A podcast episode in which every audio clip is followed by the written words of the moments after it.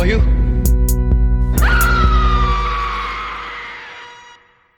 Devils and Demons wird präsentiert von podriders.de. They're coming for you.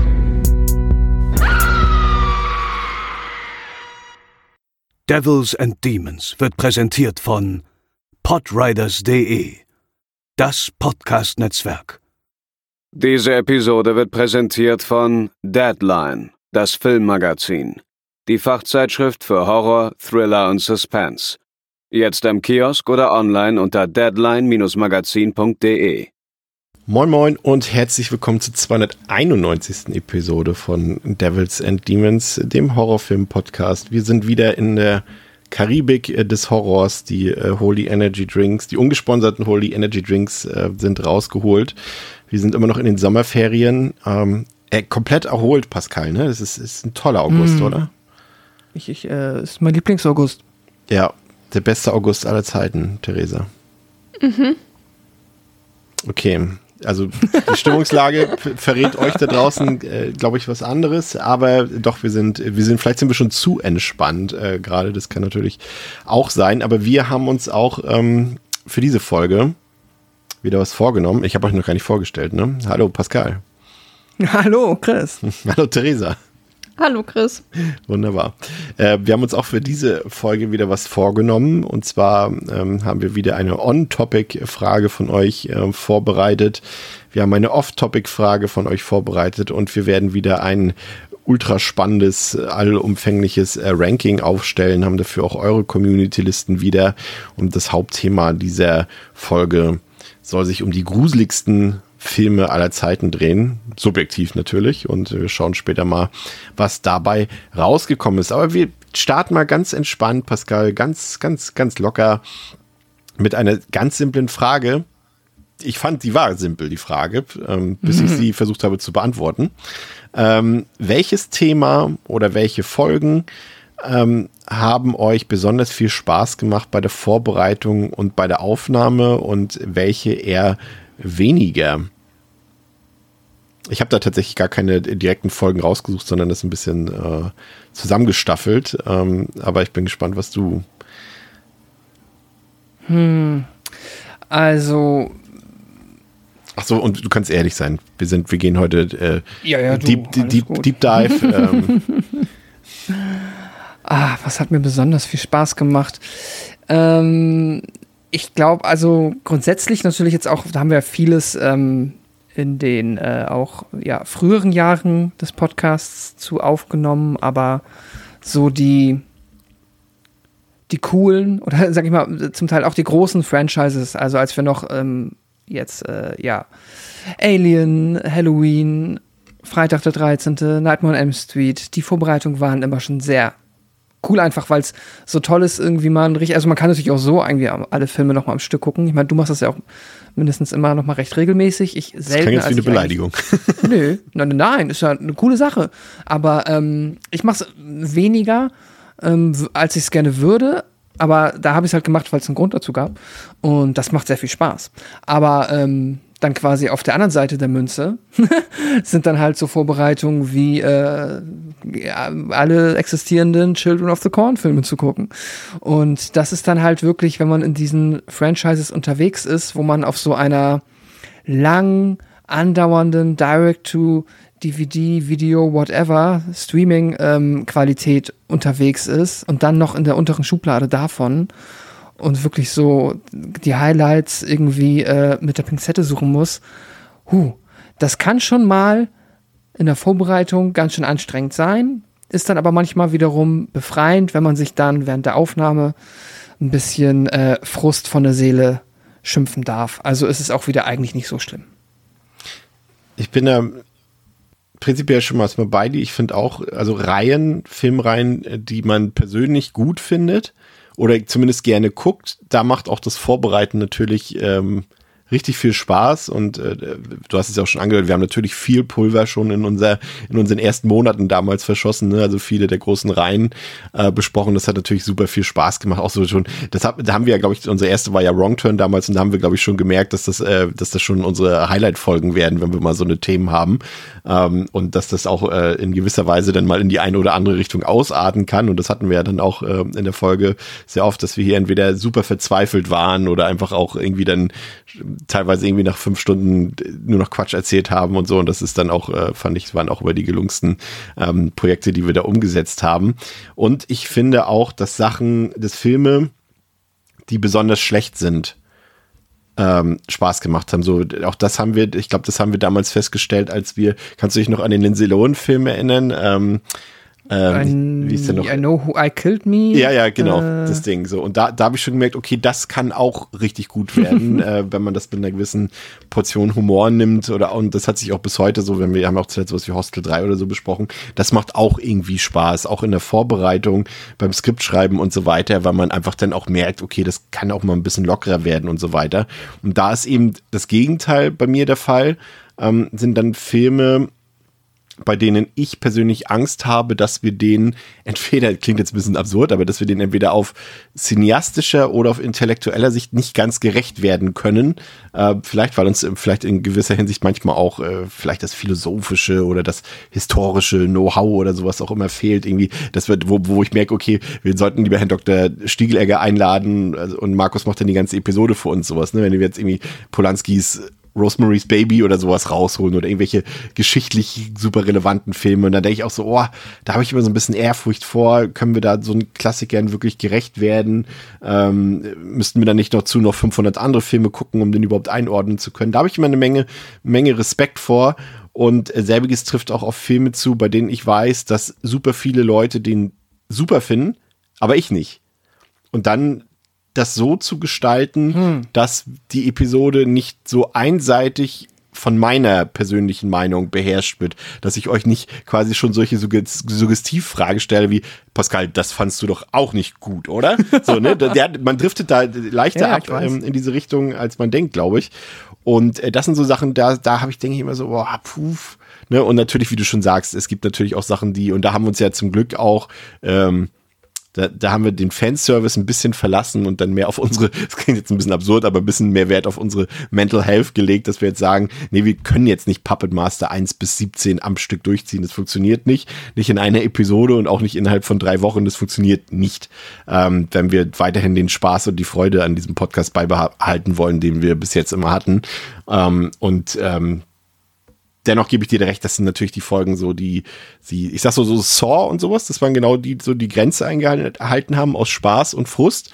Ähm, aber sowas wie die zweite Hälfte von Hellraiser, Kinder des Zorns, Puppet Master, hm. für mich persönlich auch die Chucky-Reihe, das war dann schon so, wenn du dann oh, denkst, ja. am Anfang, du denkst so, geil, wir machen jetzt die Chucky-Reihe, aber du stellst dann irgendwann fest, ah Mist, eigentlich kommen jetzt nur noch Filme, die ich nicht so gerne hab. Und dann wird's dann schon echt schwierig. Theresa, Absolut. du bist noch nicht, noch nicht super lange bei uns dabei, aber hast jetzt auch schon ein bisschen was mitgemacht. Ähm, was sind so deine Erfahrungen? Was macht dir Spaß und was macht dir weniger Spaß? Oder wenn man das überhaupt so nennen kann? Oder ist hm. anstrengender, wie auch immer?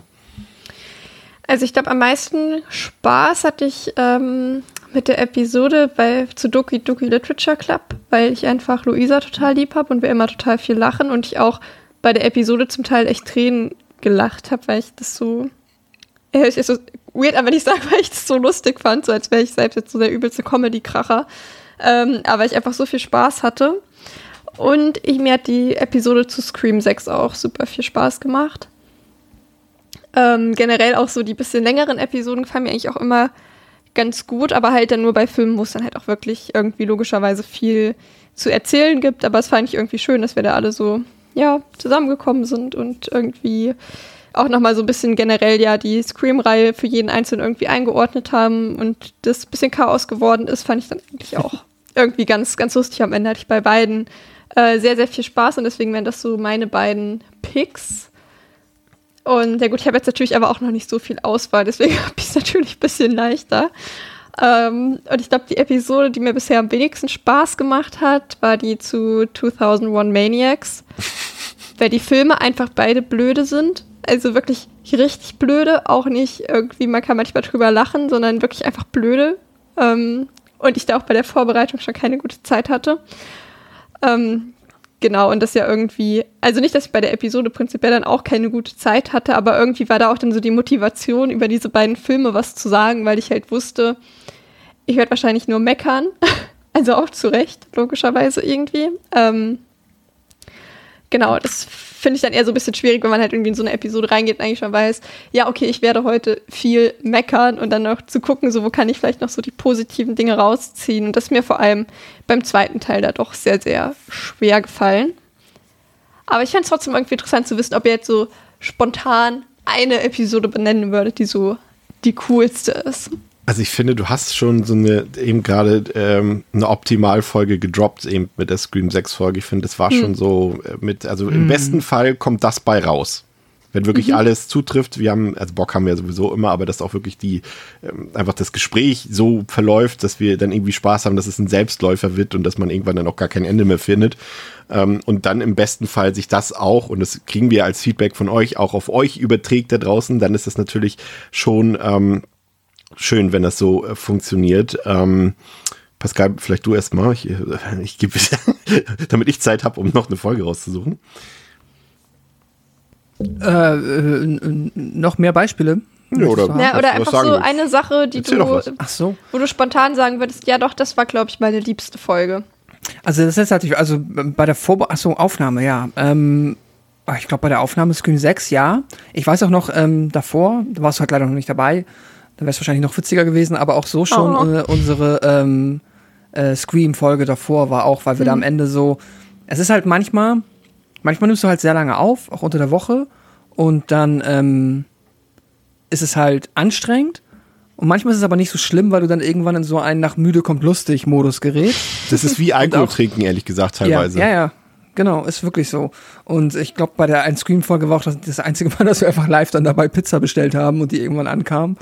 und man am ähm, Ende, ja, oder halt wirklich also bei Scream 6, als wir nachher noch diese äh, Top-Listen durchgegangen yeah. sind. Und ich weiß nicht mehr, was du gesagt hast, äh, Theresa, aber das eine war fantastisch irgendwie. Und mein Platz 6 ist Scream 5 oder nein, andersrum, keine Ahnung. Das war sehr witzig. Ja. Sehr cool, das sind wir uns ja einig. Scream war ein Banger. Ja. ja.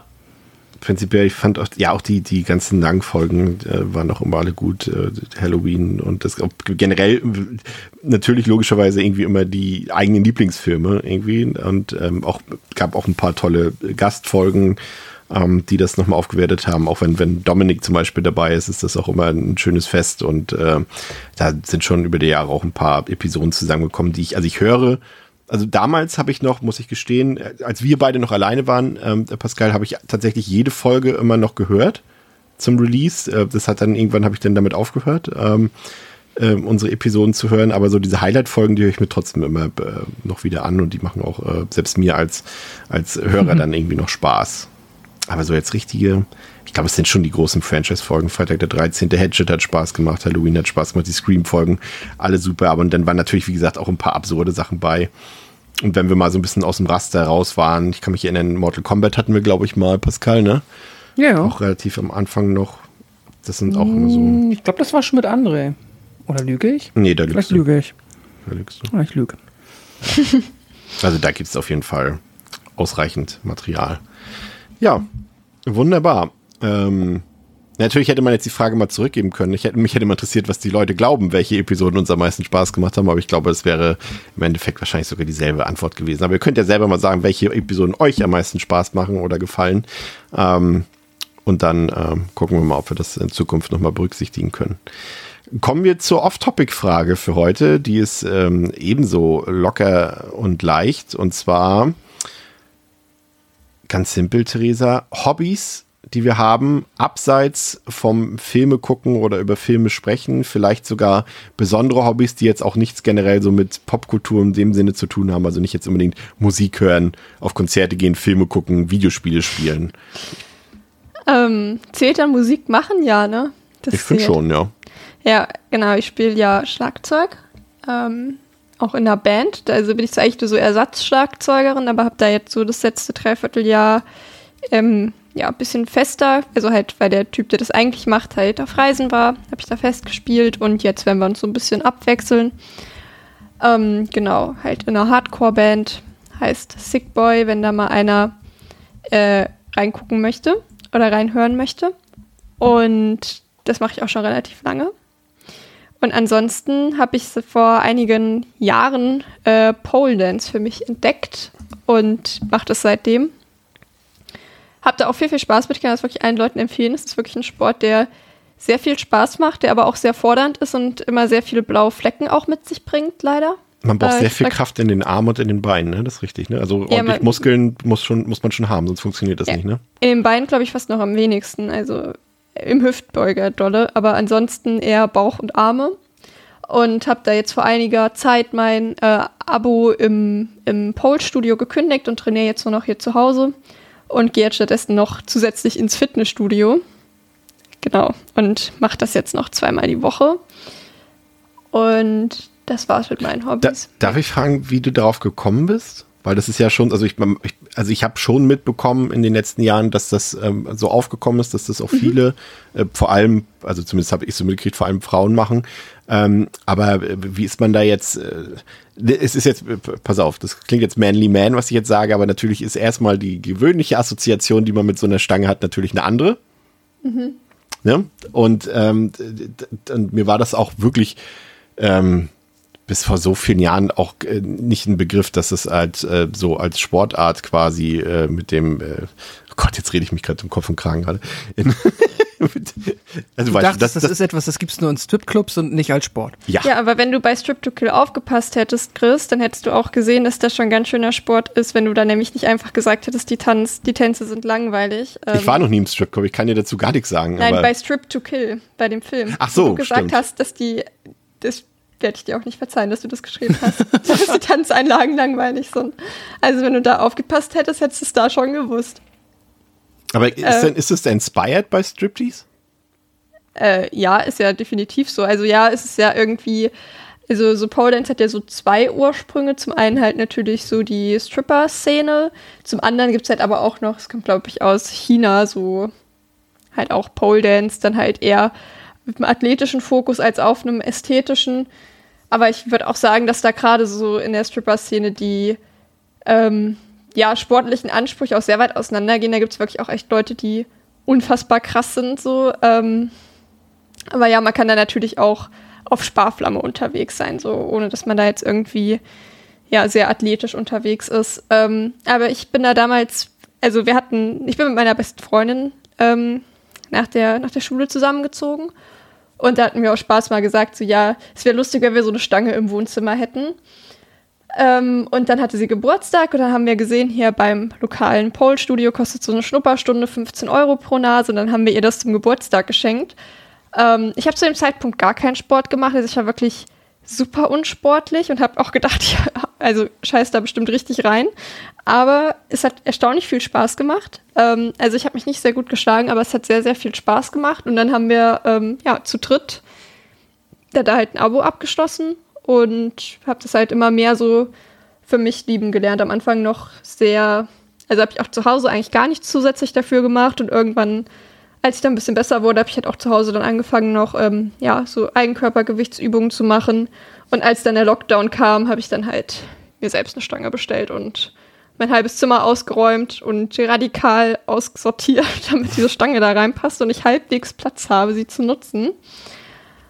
Ja, Hast du das da so nicht die Angst, Geschichte. dass da irgendwann was zusammenbricht? Dass da die Decke einreißt oder der Boden Nee. einbricht oder irgendwie sowas? Ich hatte irgendwie Angst, wenn ich das so, mich darauf verlassen würde. Es gibt auch Leute, die, ähm, die ihre Klimmzugstangen oder sowas äh, irgendwie so äh, im Türrahmen oder sowas einrasten. und So. Ich hätte die ganze Zeit immer Angst, dass dann irgendwann die- die Decke vom, vom, vom Himmel fällt.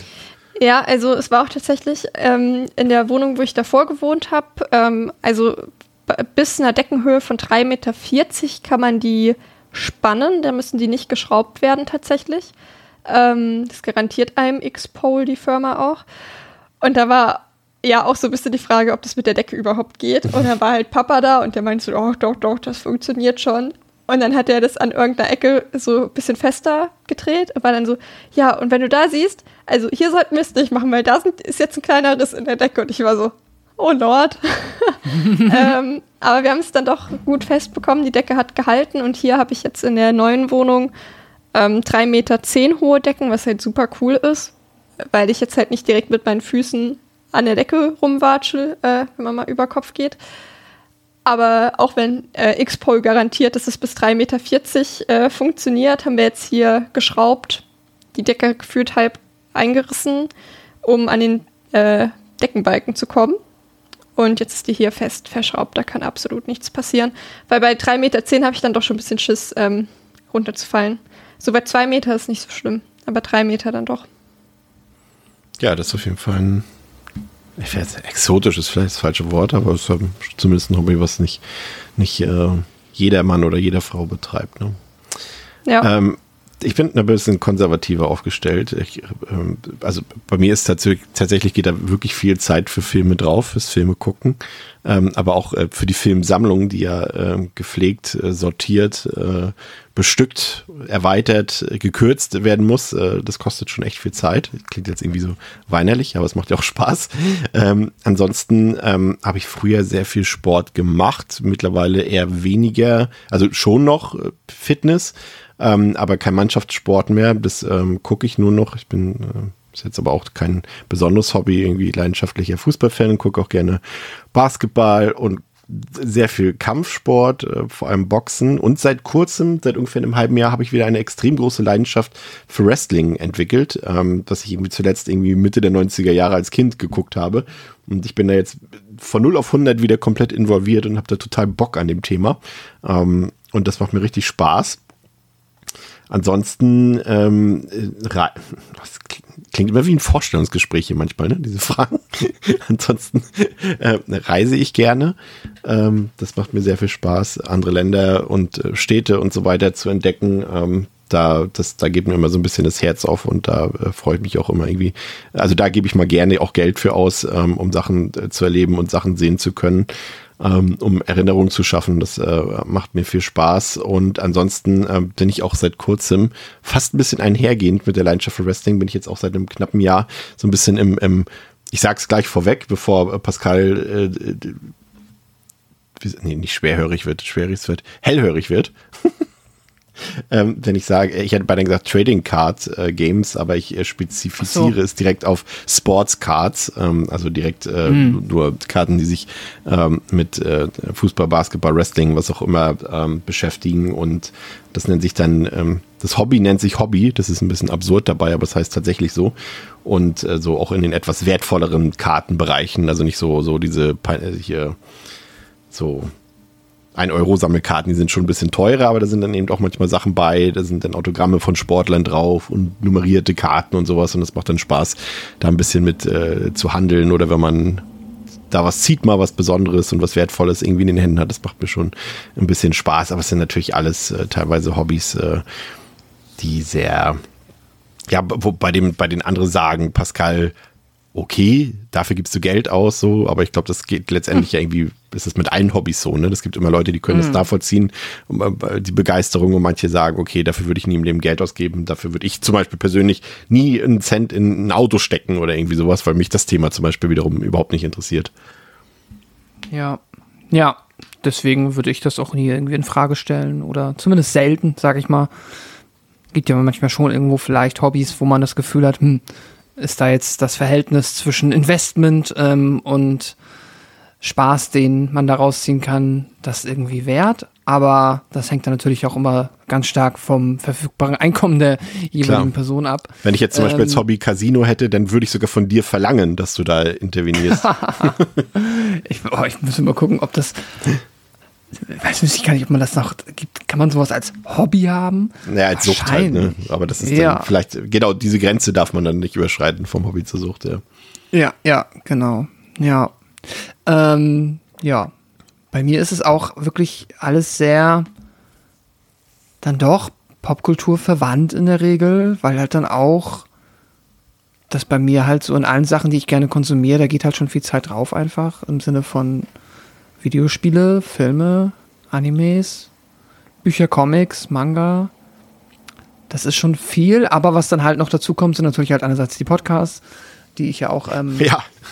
als meine äh, Hobbyprojekte für mich betreibe. Ist heute So, gar kein besonderes Hobby mehr, ne? Als wir angefangen haben, war es noch ein besonderes Nee, Hobby. es ist eher andersrum. Es ist eher so, hä, du bist ein Mitte 30er weißer Dude und hast nicht drei Podcasts. Du bist außergewöhnlich. So. Ich bin so äh, dann da eher, äh, ja, der Basic Dude. Ähm, aber natürlich geht da auch viel Zeit für drauf, ähm, was aber auch Spaß macht. Und dann ist es halt das äh, äh, verwandte Frage aus der letzten Woche halt, was wir beruflich machen, hatte ich auch schon erwähnt, dass ich aber auch also quasi neben dem professionellen Spiele entwickeln, das sehr engagiert halt auch privat mache und da meine Projekte habe, die mir sehr viel Spaß bereiten, daran zu arbeiten, aber das ist halt auch ein riesen Zeitfresser so.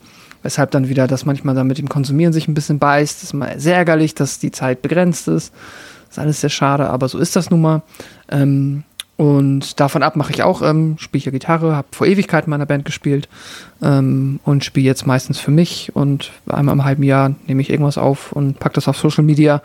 Ähm, das ist äh, genau so dann da ein Hobby, das nichts mit Konsumieren, sondern mit Machen zu tun hat. Und ja, jetzt, ich glaube auch so seit zwei Jahren nach und nach, also es ist sehr graduell, aber immer mehr, mit immer mehr Engagement auch dabei, mich sportlich wieder mehr zu betätigen. Ich dachte, du sagst Aber- jetzt Trading Cards, ehrlich gesagt. Ach so, ja, stimmt. Ich spiele auch, ja. Das ist, wobei das jetzt ehrlich, das ist gerade so ein bisschen, das war schon mal ausgeprägter, das ist gerade ein bisschen runtergefahren. Ich, ich spiele halt gerne Magic, äh, The Gathering. Ähm, auch ein Hobby, das ja auch äh, die letzten Jahre krass explodiert ist. Ähm, äh, das mache ich auch immer noch. Das ist auch richtig, stimmt, eines der Hobbys. Ähm, aber das gerade im Moment immer so punktueller. Ähm, und ansonsten aber halt, der, ja, der sportliche Teil. Ich mm, gehe halt äh, im Moment immer recht regelmäßig laufen, bin jetzt auch seit einem Jahr wieder im Fitnessstudio, wo ich dann am Anfang auch eher seltener war, mittlerweile eigentlich recht regelmäßig. Ich habe mir sogar dann äh, vor drei Jahren, glaube ich, oder vor vier Jahren, äh, die, eine besagte Klimmzugstange für äh, in den Türrahmen hängen gekauft. Und es hat tatsächlich sehr gut funktioniert, aber ich, also du spürst hier auch, dass das safe ist, so. Ähm, Da, wo ich sie eingebracht habe. Das ging schon. Ähm, ja, aber dann habe ich halt irgendwann gesagt, okay, also entweder kann ich jetzt halt mir hier ähm, äh, noch mehr Handelssets und irgendwie eine Bank reinstellen und dann ist aber irgendwie die ganze Wohnung irgendwann zugemüllt mit Kram. Oder ich äh, ja, gebe jetzt das teure Geld aus, um mich dann da ins Fitnessstudio zu schleppen. Aber das mache ich jetzt eigentlich ganz gerne und ja. Aber so Home Equipment ist ja auch nochmal wahrscheinlich, also da muss man wirklich schon sehr lange ins Fitnessstudio gehen, damit sich das, glaube ich, rechnet. Also klar, natürlich, man hat auch nochmal einen anderen Mhm. Zeitverlust, wenn man immer ins Fitnessstudio geht, aber der Kram ist ja schon auch echt nicht günstig. Es ist vor allem auch Nee. sperrig, finde ich. Ne? Also ich habe hab ja, so, Ja. So, so einen Home Trainer, so ein Fahrrad und dann denke ich jedes Mal, wenn ich, wenn ich Bock drauf habe, da drauf zu fahren, dann denke ich geil, dass ich sowas zu Hause habe. Aber wenn du gerade so in der Phase bist, wo du das nicht benutzt, dann steht es da so rum in der Wohnung und du denkst so, boah, jetzt steht nur es da so blöd rum. So. Ja, und wenn du dafür ja. keinen separaten Raum hast, also Ja. gerade für dich so richtige Home-Trainer, die sehen halt auch einfach scheiße aus. Die tun Ja, nichts ja. fürs Raumklima. Ja. Nee, genau. Also ich habe ich hab halt echt jetzt, und das steht jetzt halt in der Abseite und ich muss es irgendwann jetzt wahrscheinlich entsorgen oder gucken, ob ich es auf eBay noch verschenkt bekomme. Halt so eine, ja, recht billige Bank einfach halt zum Trainieren. Und dann, ähm, ja gut, die Hanteln kann man halt irgendwie immer mit noch rumschleppen.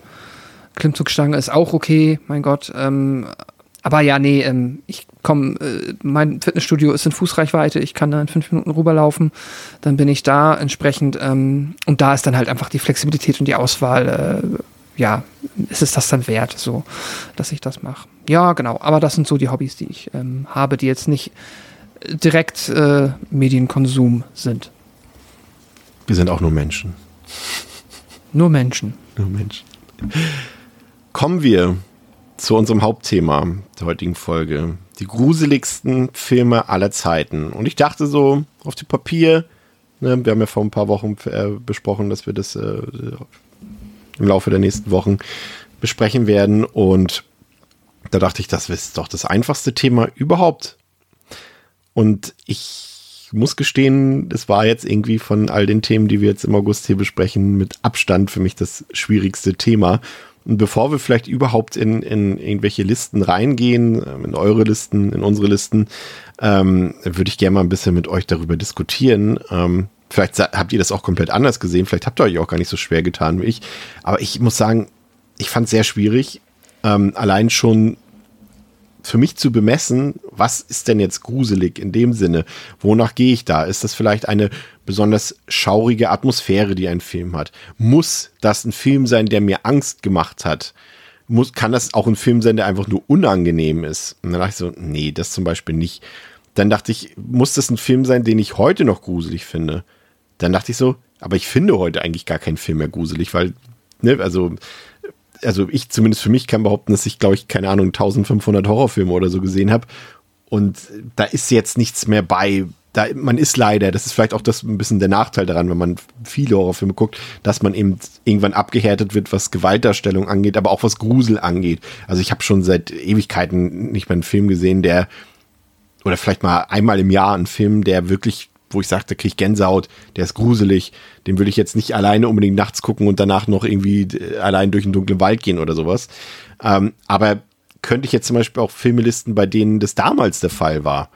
Also vor denen ich früher Angst hatte, so oder ähm, Ehrfurcht hatte, hatte ich auch so drüber nachgedacht, Pascal. Ne? Also ich habe zum Beispiel, äh, ich, ich hatte es ja damals, glaube ich, in der Freitag der 13. Folge erzählt, so, ne, wenn alle so erzählt haben, äh, so die älteren Freunde damals, ja, aber wenn ihr Freitag der 13. seht, mein lieber Scholli, da kriegt ihr richtig Schiss in der Hose, so, so, so schlimm ist das. Und dann hat man einen Film natürlich auch mit einer gewissen Ehrfurcht geguckt. Natürlich hatte ich, als ich zum ersten Mal irgendwie Freitag der 13. 2 und 3 gesehen habe, habe ich total Respekt und Ehrfurcht vor, vor Jason Voorhees gehabt und habe auch irgendwie Angst gehabt vor dem. Heutzutage gucke ich die halt so entertaining eher eher. Und ähm, dann auch, auch Filme, bei denen ich dachte, nur mal zum Beispiel als Beispiel, wir hatten ja vor nicht allzu langer Zeit hier mal die Exorzist-Sequels, Prequels besprochen, so eine Szene wie in Exorzist 3, diese äh, Szene mit dieser Schere, ihr erinnert euch vielleicht, mhm. ähm, so eine Szene, das ist das, was für mich bei diesem Film in Erinnerung geblieben ist. Und die Szene finde ich super gruselig. Aber würde ich jetzt den Film deshalb automatisch als super gruselig bezeichnen, so, ne? Da sind manchmal einzelne Elemente, die so einen Film überschatten, dass man den komplett so als gruselig einstuft, obwohl es vielleicht nur einzelne Elemente waren. Und ich habe mich einfach super schwer getan, für mich gruselig zu definieren und zu überlegen, was nehme ich denn jetzt, warum damit rein, Pascal? Wie, wie bist du da rangegangen? Ich finde das auch schwer, weil, ähm, ja, eigentlich aus den gleichen Gründen, die du eben genannt hast. Es ist halt, es gibt so verschiedene Arten, wie mich dann irgendetwas ähm, in einem Horrorfilm in der Regel dann halt erwischen kann. Und das ist genau, was du meinst. Es ist so dieses Unangenehme, es ist die Angst, dass es mir selber passieren könnte. Es ist dann quasi, ja, einfach dann die Fallhöhe zu, okay, das ist jetzt ähm, in meiner Wahrnehmung unrealistisch und dann ist es halt eine übernatürliche Angst. Ähm, obwohl ich zum Beispiel weiß, dass das jetzt nicht äh, irgendwie erwartbar ist, aber dann ist es vielleicht einfach nur dann wiederum ein simpler Home Invasion Film, wo ich denke, okay, ja, klar, das kann passieren. Oh oh, ähm, ja, und dann ist es, ne, aber es ist so dieses gruselig, ist es eine Atmosphäre, ist keine Ahnung. Also ist es so, dass ähm, quasi, was man dann immer so ein bisschen mit dieser Geisterbahn-Atmosphäre und den Geisterbahn-Tropes irgendwie ähm, verbindet. Ein Film, vor dem ich jetzt keine Angst habe, aber der einfach diese Atmosphäre sehr intensiv erzeugt, finde ich das gruselig, aber es ist gruselig, wenn ich mich erschrecke im Film. Heißt das quasi jeder Film, ich bin ja immer noch äh, vergleichsweise anfällig für Jumpscares, weil ich da irgendwie, keine Ahnung, das äh, ist es dann keine Angst, aber mein, die Reaktion darauf ist dann bei mir halt schon immer sehr intensiv, weil ich mich einfach leicht erschrecken lasse. So, das heißt, wenn es irgendwo schnell laut wird, bin ich halt schnell erschrocken. Ist das deswegen, ist deswegen jetzt jedes Jumpscare-Fest irgendwie mega gruselig oder einfach nur sehr gut da drin, mich halt dauernd irgendwie irgendeinen Erschreckinstinkt in mir zu triggern. Hm. Ähm, das ist auch nicht so einfach, da finde ich dann eine Unterscheidung zu treffen. Um, oder ja, es ist dann wirklich halt das, was du sagst, dieses, der Film ist zu Ende und äh, jetzt äh, traue ich mich nicht mehr das Licht auszumachen oder muss mal. Und das kenne ich halt schon noch von früher so. Und das ist halt auch etwas, wo ich bei dir bin, das ist etwas, was mh, mm, in den allermeisten Fällen schon verloren geht. Wobei ich das mit Sicherheit wieder herbeiführen könnte, wenn ich mich auch so jetzt in der Realität in ein Setting begeben würde, wo es, also ne, so dieses quasi, ich fahre irgendwie in eine einsame Waldhütte und gucke dann da irgendwie zehnmal Evil Dead. So, vielleicht hätte ich dann schon ein bisschen Schiss, nochmal rauszugehen. Ähm, ich denke schon, dass das noch möglich wäre, aber die Abstumpfung ist schon vorhanden. Und so, wenn ich jetzt, keine Ahnung, ich überlege gerade mal, so ein Beispiel war, ich weiß noch, äh, Drag Me to Hell war damals so ein Film, den habe ich im Kino gesehen. Danach musste ich nachts irgendwie aus Gründen irgendwie echt noch lange irgendwelche Sitcoms gucken, um einzuschlafen. Oh. Ähm, ja, I don't know. Das ist definitiv nicht mehr da. Ja, ich würde einfach nur Spaß haben bei dem Film. Ich, ich bin da auch immer ein bisschen neidisch auf, auf Leute, so gerade wenn man irgendwie mal Besuch hat und dann mal so, so sein persönliches Best-of so vorstellt, hier, hast du den Horrorfilm schon geguckt? Nee. Und dann freut man sich schon so innerlich, aber gar nicht, weil man selber den Film jetzt guckt, sondern weil man weiß, diese Person ist vielleicht noch ein bisschen schreckhaft und hat noch nicht so viel gesehen, um zu gucken, wie die Person darauf reagiert. Und dann sehe ich dann andere Personen, wie sie wirklich noch sich richtig erschrecken und wie sie auch Angst vor einem Film bekommen. Und dann bin ich immer so neidisch und fast schon traurig, immer so ein bisschen. Und das ist ja das Lustige daran, dass wir trotzdem ähm, Horrorfilme immer noch so gerne gucken und so lieben, obwohl eigentlich das, was sie ja auslösen sollen bei uns, also zum Beispiel irgendwie Angst, Ekel, was auch immer, gar nicht mehr so effektiv ist. Ne? Und das ist irgendwie auch irgendwie spannend, mhm. dass man, dass wir jetzt trotzdem nicht sagen, ja, okay, ich brauche jetzt gar keine Horrorfilme mehr gucken, weil ich weiß, da wird dieses Gefühl wird nicht mehr erzeugt werden. Ne? Und das ist irgendwie auch, auch ganz spannend, finde ich. Theresa, wie bist du da rangegangen?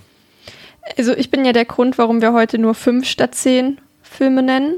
Deswegen kann man schon mal sagen, dass es mir nicht leicht gefallen ist, weil ich halt auch ums Verrecken keine zehn Filme zusammenbekommen. Ich hatte schon jetzt mit den fünfen sehr große Probleme, eigentlich aus ähnlichen Gründen. Und ich glaube auch dadurch, dass es wirklich so einen Film gab, bei der mich so richtig spukt war, einfach, wo ich mich wirklich Tage, wenn nicht sogar wochenlang gefürchtet habe. Und das hatte ich halt danach nicht mehr. Das ist halt so jetzt mein Standard von, ich hatte einmal richtig, richtig doll Angst vor einem Film und der wurde halt danach, muss ich auch ehrlich sagen, glücklicherweise nicht mehr erreicht, weil ich wirklich keine gute Zeit hatte in, dieser, in diesem Zeitraum. Ähm, ja, und da ist halt danach einfach nichts mehr rangekommen. Und dann gibt es jetzt schon noch so ein paar Filme, wo ich dachte, doch, die haben sowas wie einen Grusel, glaube ich, bei mir erzeugt. Ähm, aber es ist schon selten. Dann halt aber eben auch so die Frage, was ist jetzt wirklich gruselig und was ähm, hat mich irgendwie auf eine andere Weise verstört oder so eine andere Angst von mir vielleicht getriggert. Da habe ich auch so, so einen Film drin in der Liste, wo ich nicht so ganz weiß, ob Grusel da das richtige Wort ist, aber sowas, wo ich mich halt wirklich, also wo ich wirklich irgendwie auch Angst hatte, dann um die Person und so vor dem, was das in mir ausgelöst hat, so sag ich mal. Ähm, genau, aber eigentlich jetzt nichts, wo ich mich so im klassischen Sinne vorgegruselt habe. Also ich fand schon auch schwierig. Ich würde auch heute vorschlagen, heute machen wir die, die Listen nicht als Ganzes, sondern sagen immer abwechselnd einen Film. Das äh, kann man bei einer Fünferliste auch äh, deutlich einfacher, glaube ich, gestalten als bei einer, bei einer Zehnerliste. Werden zwischendurch eure Listen, habe ich wieder ein paar rausgesucht, picken. Und ähm, schon mal dazu vielleicht als Einstieg. Ähm, es ist doch sehr erstaunlich, obwohl ja Pascal Menschen ja schon unterschiedliches Angstempfinden haben. Ne? Es gibt nur mal als Beispiel jetzt mal ganz rationale äh, Ängste. Es gibt Leute, die haben Höhenangst. Es gibt Leute, die haben Angst vor Hunden. Es gibt Leute, die haben Angst vor Krankheiten. Es gibt Leute, die haben Angst vor Löchern. Ne? Es gibt für alles Phobien, Ängste, was auch immer. Und es gibt auch für gefühlt alles davon auch Horrorfilme. Und trotzdem lässt sich tatsächlich eine Art Konsens feststellen. Das ist, äh, wenn man, ähm, wir kommen später noch auf diese, ähm, es gibt ja, glaube ich, ich weiß jetzt gar nicht mehr, wer diese Listen erstellt hat. Ähm, es gab letztes Jahr und auch dieses Jahr so, so, so eine Art Studie, glaube ich, bei der überprüft wurde, mhm. äh, wie die Leute am meisten Angst haben, vor welchem Film und so weiter. Kommen wir später darauf zu sprechen. Und ähm, auch in unseren Listen, die wir von unseren HörerInnen bekommen haben, ist auch ein ganz klarer Konsens so auf eine Gruppe von 10 bis 15 Filme ähm, entstanden, die eigentlich fast in allen Listen aufgetaucht sind. Und das fand ich dann äh, gemessen daran, dass es so viele unterschiedliche Sachen gibt, vor denen man Angst haben kann, doch ein bisschen erstaunlich. Ja, ja, ähm, ich glaube, aber auch das, ähm, du meinst ja gerade quasi so diese Viel Vielzahl der Urängste, ähm, die es gibt. Und trotzdem denke ich, ist es dann ähm, so in der Intensität Ne? Also es gibt zum Beispiel nicht so viele Horrorfilme, die mit Höhenangst spielen. Ja. Und deswegen, ähm, aber es gibt ganz viele Horrorfilme, die mit der Angst vor Übernatürlichem spielen oder mit der Angst vor dem Ozean zum Beispiel oder ja, ja Hain. ja. ähm, und ich glaube, das ist dann einfach wahrscheinlich so ein bisschen die Kombination aus den Ängsten, die es gibt und die Ängste, die dann auch so das Potenzial bieten, da dann ähm, entsprechend die Filme draus zu machen. Und deswegen haben wir, es ist ja auch mal so, die ersten Assoziationen sind immer sowas wie Geister, Monster, böse Tiere, alles, was halt, glaube ich, einfach auch die Menschheit ähm, ja schon immer dazu angeregt hat, dann auch Geschichten darüber zu schreiben. Während jetzt ja irgendwie es wahrscheinlich weniger Geschichten vor tausend Jahren schon darüber gibt. Und der Berg war tausend Meter hoch. Und wir hatten wirklich Angst, darunter zu fallen. so, ähm, sondern es sind dann immer so die Sachen, die sich anbieten, dass man Geschichten darüber erzählt. Und ich glaube, daher sind dann viele Themen eben der vermeintlich gruseligsten Filme lassen sich dann so dann wieder doch eine Handvoll von Oberthemen irgendwie zuordnen. Ist auch ein super, super guter Punkt, den du da äh, genannt hast. Äh, wovor hat man selber Angst dann, ne? Und äh, wie kann das, ob kann das in den Listen auftauchen, inwiefern, inwiefern nicht, musste ich auch gerade dran denken, irgendwie, weil ich habe ja eigentlich totale Ehrfurcht, habe ich auch schon öfter gesagt, vor der Tiefsee. Und dementsprechend mm. ist eigentlich ein Film wie Underwater für mich eigentlich super gruselig. Aber der stand nicht mal in der Auswahl zu meiner Liste trotzdem, wenn ich drüber nachdenke jetzt. Dabei müsste der eigentlich relativ weit oben stehen, weil der meine Angst vor der Tiefsee eigentlich super gut darstellt irgendwie. Aber das ist dann, glaube ich, dann noch wieder die Darstellung von Angst und ob ein Film mir an sich per se Angst macht, ja, das ist super kompliziert. Also wir werden hier, glaube ich, glaube ich, noch ähm, über den einen oder anderen Film in den nächsten Minuten diskutieren. Ähm, und ähm, starten doch einfach mal, äh, Theresa, bei dir. Nenn uns doch einfach mal einen Film. Ich habe schon festgestellt, ein Ranking aufzustellen, was ja eigentlich die Aufgabe war, ähm, ist eigentlich gar nicht so sinnig im Endeffekt. Also ähm, mach gerne ohne Reihenfolge, nennen uns erstmal einen Film aus deiner Fünferliste. Ja, ich nenne euch trotzdem ja, den ja. Film für mich. Ähm, Ach, schon den schlimmsten jetzt, ja? Genau, und okay. das ist halt aber auch sowas, ähm, und zwar ist es äh, The Ring, das Remake, ist glaube ich jetzt auch kein super krasser Hot Take. Ich glaube, da hat die ein oder andere Person einen Schaden von bekommen. ähm, und ich weiß, dass ich den damals noch, ich habe so mit 12, 13 ein paar Horrorfilme gesehen, aber wirklich auch eher leichtere Sachen, so wie ähm, Carrie 2 oder Orphan oder Fluch der zwei Schwestern. Und dann habe ich so mit 16 ähm, habe ich irgendwie mal was über The Ring gelesen, fand das interessant, meinte zu meinem damaligen Freund so, ja, lass uns den mal gucken. Und ich habe halt, wie gesagt, zu dem Zeitpunkt eigentlich noch überhaupt gar keine Erfahrung mit Horror gehabt. Und ich habe mich so, also ich hatte so große Angst. Und ich weiß auch, dass er dann noch irgendwie nicht müde war und ich war dann halt aber schon müde und wollte dann schon ins Bett gehen. Und ich lag in diesem Bett und ich dachte so, okay, ich möchte nicht allein sein, aber ich kann jetzt auch nicht aufstehen und zu ihm gehen, weil auf dem Weg sterbe ich bestimmt. Also lag ich einfach nur im Bett und habe gewartet, bis er wiederkommt, weil ich so Angst hatte einfach. Und ich hatte auch, ich hatte nicht nur sieben Tage lang Angst, ich hatte deutlich länger als sieben Tage Angst, was halt auch schon komplett irrational ist eigentlich. Also ist es ja so oder so schon. Ähm, aber dass ich noch so über die, über den Fluch, über die Lore des Fluches hinaus noch Angst hatte davor. Und ähm, ja, das hat mir wirklich überhaupt nicht gut getan. Und dann habe ich auch erstmal wirklich dann für ein Dreivierteljahr gar keine Horrorfilme mehr geguckt und dann mit 17 äh, habe ich einen Sommerjahr angefangen und dann wirklich eigentlich absolut alles geguckt, was mir in die Finger gekommen ist. Und deswegen ist das so mein erster Pick. Mittlerweile finde ich den nicht mehr so schlimm, aber immer wenn ich den gucke, denke ich mir so, doch, ich weiß noch, warum du den damals so gruselig fandest. Und ich habe den dann tatsächlich auch bis ich glaube, also wirklich locker fünf oder sechs Jahre nicht gesehen. Ich glaube, ich habe den erst zu 2021 oder so mit meiner Schwester nochmal zusammengeguckt und hatte da auch wirklich dann Angst vor ähm, und war auch wirklich, bevor der Film anfing, richtig, richtig angespannt. Und habe da halt auch schon so gedacht, doch, doch, ich weiß ganz genau, warum du so eine Angst hattest. Und dann bin ich halt von da aus noch nach, Heim, nach Hause gelaufen, hatte schon auch beim Heimweg ein bisschen Angst. Und dann habe ich irgendwann halt den nochmal geguckt und dann beim dritten Mal fand ich es vollkommen okay. Und mittlerweile finde ich den, das japanische Original auch besser als das Remake, obwohl man da auch wirklich sagen muss, dass das Remake schon auch sehr, sehr gelungen ist. Genau, das ist mein erster Pick, der mir richtig, richtig, richtig tolle Angst gemacht hat. Wäre jetzt auch meine, meine Frage gewesen, ob du das Remake, äh, das Original mittlerweile gesehen hast und äh, ja. wie du das im auch schon zweimal, glaube ich, und Verhältnis siehst, aber ja, ich finde ja. tatsächlich das, das Original ein bisschen gruseliger, aber was mhm. einfach auch so ein bisschen an der, ja, wie drückt man es aus? Ich finde das The Ring, also ich finde auch das Remake gut.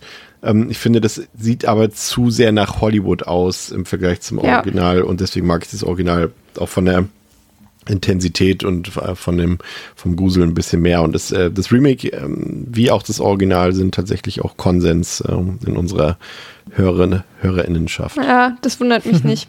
Das wundert mich wirklich nicht. Pascal, nimm du uns doch mal einen Pick. Mhm.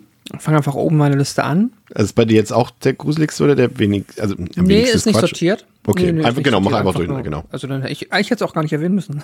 Ja. Aber es ist äh, vielleicht trotzdem der äh, heißeste Take in meiner Liste. Da Mhm. bin ich jetzt schon gespannt drauf. Ähm, ich habe Saw genommen. Was? Saw, weil Was? ja, weil. Das ist Das ja ist ein Take. nämlich- was ironisch oder ernst?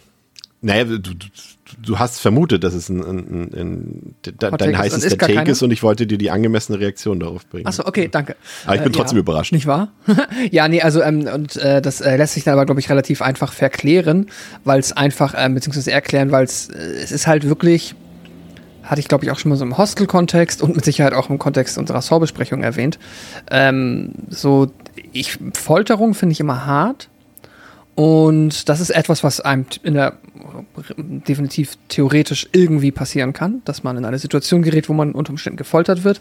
Folterszenen finde ich immer schlimm. Und dann ist es halt einfach quasi die, ähm, ja, die perfide Prämisse innerhalb von der Idee des Franchises, dass die Menschen sich in Anführungszeichen selber foltern müssen, um zu entkommen und sich in der allermeisten Regel ähm, ja, Verletzungen zufügen müssen. Und das ist immer etwas, was mir, egal wie beschissen der individuelle Saw-Film ist, einen gewissen Schauer läuft mir da, Schauer läuft mir da immer über den Rücken, weil ich, weil man, das ist immer dieses, deswegen, ich habe da nicht so das Problem bei Übernatürlichen meistens, aber so dieses Wissen im Hinterkopf, dass es irgendwo auf der Welt schon mal passiert. So. Jetzt vielleicht nicht mit den crazy, äh, keine Ahnung, Ultramaschinen, die jetzt äh, Jigsaw gebastelt hat, aber in irgendeiner gewissen Art und Weise ist sowas schon mal irgendwo passiert. Und ähm, das ist etwas, was in mir immer einen gewissen Grundgrusel auswirkt, äh, auslöst. Und deswegen, ähm, ja, finde ich so dieses, in so eine Situation zu kommen, selber gefoltert, äh, also sich quasi selber foltern und oder verstümmeln zu müssen, um äh, am Leben zu bleiben, löst in mir so viel Angst aus oder Bedrückung auch, dass ich dann auch dann den Film, der das einfach nur darstellt, zum gewissen Grad gruselig finde. Aber es ist, ne, es ist jetzt halt nicht so dieser, oh mein Gott, ich kann danach oder ich irgendwie, ich habe Angst vor, Angst, dass jetzt irgendwie Jigsaw auf seinem Dreirad hier gleich in die Ecke fährt oder so. Das ist halt so, oh nein, Jigsaw kommt. Das ist es nicht. Es ist halt die Angst davor, dass mir was ähnliches passieren kann, wie diesen Menschen in diesem Film. Aber äh, nee, nicht falsch verstehen. Ich finde, Jigsaw ist nicht der gruseligste Horror-Antagonist der Welt. Ich muss jetzt trotzdem Ich von kann das schon auch die Puppe verstehen, heißt doch, die, die Puppe heißt, doch- heißt sie nicht Billy? Ja, Ah ja, du hast ja recht, sorry. Nee, ich wollte, ich habe das jetzt suggestiv gefragt, damit, damit niemand sich beschwert, dass wir hier die Puppe als Jigsaw Mhm. Sehr bezeichnen. gut. ich kann das schon verstehen, irgendwie gerade mit der Begründung. Ähm, Wäre für mich, glaube ich, ah, gut, das ist halt auch sozusagen, ja, weil ich nicht glaube, dass in der Realität passieren würde, obwohl die Wahrscheinlichkeit, dass mich jemand da zwingt, meinen eigenen Fuß abzuschneiden, größer ist, als dass mich ein Geist aus dem Fernseher holt. Ähm, aber ich glaube, das ist halt auch nochmal so interessant, so wie sich rationale und irrationale Ängste da halt irgendwie unterscheiden, obwohl schon das ja beides irgendwie so eine irrationale Angst eher ist. Aber ich glaube, das ist auch in den Listen äh, häufig jetzt auch noch eher ja, paranormale Phänomene eine Rolle spielen und weniger so Dinge, die halt wirklich passieren könnten, die ja eigentlich Oh, äh, Heiß, viel, das ist ein Hot Take. was, was meinst du? Äh, zu- und das ist, meine ich jetzt wertfrei. Ähm, es, es gibt extrem viele Leute, auch in unserer äh, Hörerinnenschaft, die an Geister glauben und das dann auch als rationale Angst empfinden. Okay. Und ist auch in der Gesellschaft tatsächlich weiter verbreitet, als, äh, also als, auch als ich selbst geglaubt habe. Es gibt super viele Leute, die echt an Geister glauben. Ähm, ja, ob die Geister einen dann auch noch umbringen, ist doch mal eine andere Geschichte und einen wirklich haunten. Es gibt auch Casper.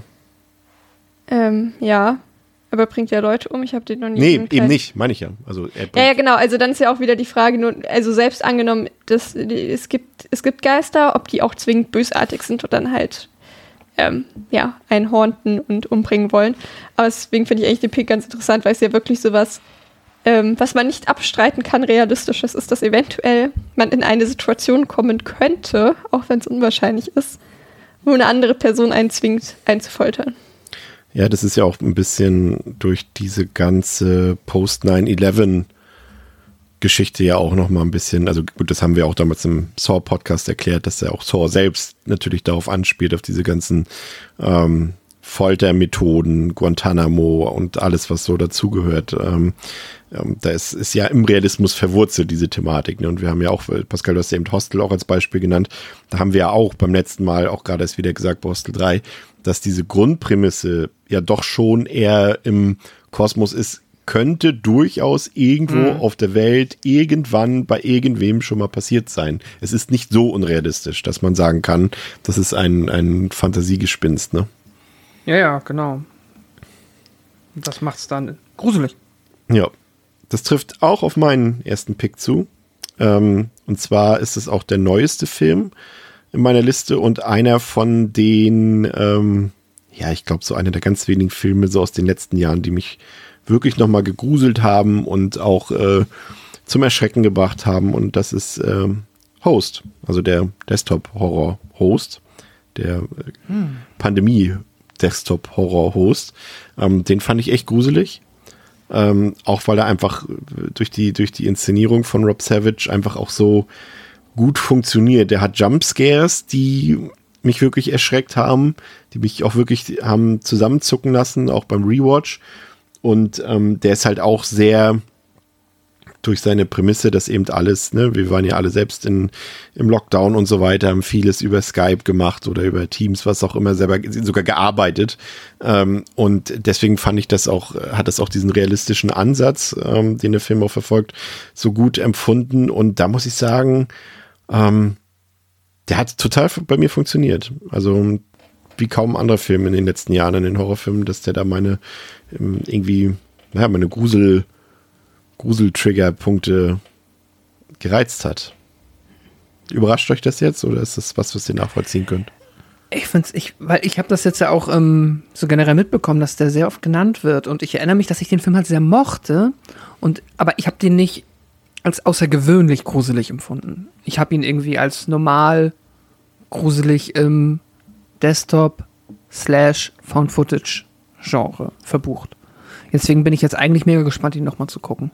Äh, es ist, hat natürlich genau die, die Frage, die wir uns vorhin auch schon gestellt haben, wie sehr, wenn Leute diese Frage beantworten oder sagen, welchen Film fandest du gruselig und darauf eine Antwort geben, dann wirklich das auf diese Jumpscare-Effektivität abzielt, ne? Also das, ich, ich habe es tatsächlich versucht zu vermeiden. Ja. Das ist auch der einzige Film, der über Jumpscares funktioniert hier in meiner Liste. Ähm, aber ich glaube, bei vielen Leuten ist es so, dass sie das aus der Erinnerung, oh, da habe ich mich sehr oft erschreckt. Das war gruselig. Aber wir haben ja nun schon auch sehr oft darüber geredet. Ein Jumpscare hat ja im seltensten Fall was mit Grusel zu tun, sondern einfach nur mit der laut-leise Hell-Dunkel-Wirkung, auf die das Gehirn halt reagiert, ne? Mhm. Also ich weiß, dass genau. du den ja sehr gern magst. Ich fand den damals tatsächlich relativ langweilig. Nicht, ich mich wundert, dass ich dem drei Sterne gegeben habe. Ich hatte ihn tatsächlich noch deutlich schlechter für mich im Kopf. Ähm, und ich war, weiß, ich war damals sehr, sehr gespannt auf den Film, eben weil der irgendwie allgemein so gut wegkam. Ähm, aber irgendwie hat er mich dann doch so gar nicht abgeholt irgendwie. Ich weiß auch nicht so recht, woran das, woran das lag. Aber ich kann da prinzipiell schon auch voll nachvollziehen. Ich glaube, wenn das für einen funktioniert, dann funktioniert es halt richtig gut. Ja, das, genau. Und das ist, ist, ist glaube ich, letztendlich auch das, die Konklusion dieser Episode, die wir am Ende äh, feststellen werden. Ne? Ähm, ja. Bevor wir, bevor du, Theresa, weitermachst, ähm, schnappen wir uns mal eine Liste aus der Community. Und zwar von RS6 Luxemburg. Ich hoffe, es ist ein, eine Hörerin oder ein Hörer aus Luxemburg. Dann ähm, ein, liebe Grüße über die Grenzen hinweg. Und ähm, in dieser Liste tauchen einmal der japanische Puls auf, dann der spanische Terrified, der glaube ich damals auch auf einem von den Fantasy Filmfests lief, Hereditary, Juon, also Grudge Original und The Empty Man, den ich immer noch nicht gesehen habe. Ähm, ist jetzt keine überraschende Liste. Das sind, glaube ich, so diese, ist eigentlich eine perfekte Liste von den Filmen, die, ja, an denen man auch erkennt, was die Leute so zum Gruseln bringt. Ne? Es sind so diese übernatürlichen Sachen, diese Geistergeschichten. Ähm, ich muss gestehen, also Hereditary ist ein Film, der sehr, sehr oft genannt wurde und das ist einer der Filme, mhm. bei denen ich es nicht nachvollziehen kann. Weil, also Der ist ein sehr guter Film. Er ist auch ein Film, der einen mitnimmt. Aber ich muss gestehen, das ist kein Film, der mich irgendwie gegruselt hat. Aber vielleicht bin ich auch wiederum jetzt einfach völlig falsch, auf falschem Fuß äh, bei dem Film. Aber bei dem wusste ich, dass viele ihn nennen werden, aber ich selbst äh, hätte ihn nicht mal in meine Top 50 wahrscheinlich gepackt. Ich meine, er hat auf dem Ende ein paar, finde ich, ganz effektive Visuals. So auf, jetzt sind wir wieder so ein bisschen im spooky, nicht Geisterbahn, aber naja, das, also erinnert sich ja wahrscheinlich jeder dran, wenn sie dann irgendwie oben links in der Decke so ein bisschen immer in der Tiefen und Schärfe hockt. So, das, das sind schon ein paar ganz coole Bilder. Ich habe das Gefühl, dass, und das weiß ich nicht, ob man da irgendwie so ein bisschen ähm, Drama oder Trauer und halt bedrückend irgendwie dann damit noch irgendwie so vermischt und dass der deswegen, weil auf der Ebene ist er natürlich super intensiv so. Und ich Ja. kann mir auch vorstellen, dann gerade noch für äh, Elternteile oder so, halt natürlich noch mal zehnmal so stark. Ähm, und die Vorstellung kann man natürlich auch so als einfach ne, schlimm, traumatisch, fürchterlich und äh, gruselig die Idee, dass so etwas passieren kann, verbuchen. Ich weiß aber nicht, ob das damit gemeint ist. Ich glaube mal eher nicht. Ich nehme an, das ist eher der konventionellere Gruselhorror, der sich dann da so im letzten Drittel, ja, glaube ich, meistens abspielt. Ich denke immer bei Hereditary, dass das eine, schon jetzt schon eine nostalgische Verklärung ist, weil alle den Film Mhm. nur einmal geguckt haben, weil er halt so hart und intensiv ist und den kaum jemand rewatcht und alle aus Ja. ihrer Erinnerung heraus äh, sagen, dass er so gruselig ist. Also ich habe ihn auch nur einmal geguckt bis zum heutigen Tag im Kino damals, muss ich gestehen. Es hat doch so dieser. äh, Ich, ich bin mal gespannt jetzt. Ich habe mir noch die Analysten noch nicht angeguckt, weil Hereditary auch so diesen ganz straight diesen A24-Vibe verspürt. Ob da auch noch jetzt andere Filme, auch vielleicht jetzt gerade auch von Ari Aster noch, ob Midsommar irgendwie noch Erwähnung gefunden hat. Aber ähm, weiß auch nicht, ob das irgendwie noch mit da so da reinspielt. So dieses, ja, dieser spezielle Vibe, der da noch mit versprüht wird. Keine Ahnung. Diese japanischen Filme, und das passt ja auch zu dem, was du vorhin gesagt hast, Theresa, ne, hier haben wir stellvertretend jetzt Juon und Puls mit drin. Ähm, Ringu natürlich, äh, das ist auch äh, sehr häufig genannt worden. Ähm, das ist schon was, ne? Also die Japaner wissen es ähm, mit ihren Horrorfilmen sehr wohl, was die Leute zum Fürchten bringt, ne? Ja, also ich glaube auch für viele ist es auch wahrscheinlich relativ egal, ob man jetzt halt äh, Ringo oder Joon halt nimmt. Ich habe auch so drüber nachgedacht, dann dachte ich mir so, oh nee, dadurch, dass The Ring halt echt so diesen krassen Impact bei mir hatte. Ich habe aber tatsächlich auch noch einen japanischen Film, wenn ich die Bo den Bogen einmal schlagen soll, wieder zu meiner Gerne. Liste. Ähm, und zwar Noroi the Curse. Oh, dürften jetzt ein paar Leute erstaunt, weil ich ja gesagt habe, ich mag keine Found-Footage-Filme, als wir über irgendeinen Found-Footage-Film geredet haben. Ich weiß schon gar nicht mehr welchen. Wo habe ich das denn gesagt? Kannst du den Namen gleich nochmal sagen? Sorry, ich habe den gerade nicht. Noroi the Curse. Oh, schon mal, den kenne ich gar nicht. Ähm, das ist ein japanischer Found-Footage-Film. Auch jetzt frage ich mich gerade, bei welcher Episode wir über Found-Footage-Filme geredet haben. oh Gott, jetzt habe ich auch gerade ein Déjà-vu, als ob du die, genau diese Aussage und diese Frage Ja. letztes Mal erst gestellt hast. Ja, Was aber auch ein bisschen an unserem merkwürdigen Raum- und Zeitkontinuum liegt hier, aber Rack, Rack. Bei Rack habe ich das bestimmt erzählt. Ähm, genau, weil ich eigentlich, das ist ein Konzept, was für mich häufig eigentlich gar nicht mehr gut funktioniert. Aber auch hier, ich habe den Film jetzt nur einmal geguckt ähm, und habe da jetzt auch nicht mehr die besten Erinnerungen dran, aber ich weiß auf jeden Fall, dass der einen gewissen Impact bei mir hinterlassen hat, weil er auch wieder so ein paar richtig eigenartige Szenen mit drin hat. Ich erinnere mich da irgendwie an so eine Schulklasse, die irgendwie Zauberübungen im, im Fernsehen macht oder sowas, fühlt sich ein bisschen an wie ein Fiebertraum, aber ich glaube, das ist tatsächlich passiert. Da mit irgendeinem Aluhut-Typen noch, der, glaube ich, komplett in Alufolie gekleidet war und ja, ja. äh, Ritualkrams und so einmal wieder volles Programm einfach, also so richtig, äh, wie das ja dann ähm, in japanischen Filmen auch häufiger ist, ist dann halt wirklich so komplett drüber, all in, wir nehmen alles mit, was geht. Ähm, und äh, weil ich halt häufig bei so Found-Footage-Sachen halt das Problem habe, dass ich es einfach langweilig finde. Und hier ist irgendwie so viel los gewesen, dass es dann wieder bei mir funktioniert hat, aber halt auch, dass der Grusel einfach sehr, sehr gut funktioniert hat, ohne dass ich jetzt mich noch konkret an ähm, richtigen Plot oder sowas erinnern könnte. Aber da weiß ich, dass der für mich sehr gut funktioniert hat und äh, ich glaube gerade Freundinnen von ähm, vom japanischen Horrorkino oder halt auch Found-Footage-Fans werden damit eine sehr, sehr gute Zeit haben. Der hatte ja, der ist ja auch so ein bisschen, ich will jetzt nicht sagen so ein Anthologiefilm, aber der hat ja, besteht ja quasi aus so mehreren Einzelgeschichten, so ein bisschen, die alle äh, verbunden waren mit diesem, ich weiß jetzt nicht mehr, wie der hieß, aber mit diesem einen Dämon da, diesen Mhm. Ja. altertümlichen da. Und ich fand den auch, ich muss auch sagen, ich fand den Film als Ganzes ähm, sehenswert, jetzt nicht überragend, aber ich fand auch tatsächlich, ich hatte ihn auch in der engeren Auswahl bei mir, also äh, du liegst auf jeden Fall, also falsch liegst du sowieso nicht, aber äh, du liegst da auf, ein bisschen auf meiner Wellenlänge in dem Fall. Ähm, ich fand auch, dass der ein paar Segmente bei hat, die echt, echt gruselig waren, muss ich auch sagen. Also ich hatte den damals äh, gekauft, weil ich auch, der tauchte auch in vielen Listen auf, bei uns komischerweise nicht, ähm, jetzt bei unseren äh, Zuhörerinnen, aber Ich glaube, weil vielen- man den nicht so gut in Deutschland gucken kann. ja. Ähm, aber doch, doch. Also das ist auf jeden Fall äh, ein guter Pick. Und Pascal, wenn du den noch nicht kennst, ich glaube, der könnte dir gefallen. Er ist schon auf der Watchlist. Sehr Also Sehr jetzt. gut. Sehr gut. Was ist dein nächster Pick? Mein nächster Pick, ähm, ist- der ist, glaube ich, nicht kontrovers. Äh, The Descent. Weil, und das ist Den jetzt hab ich wieder so. Ich auch. das ist jetzt, oh krass. Ja, nice. Dann reden wir jetzt über The Descent. ähm, ja, es ist einfach, ähm, es sind mehrere Sachen. Es ist auf der ersten Ebene einfach wirklich die Angst, und das ist jetzt so eine, glaube ich, der Naturängste, die, keine Ahnung, vielleicht noch ausgeprägter ist.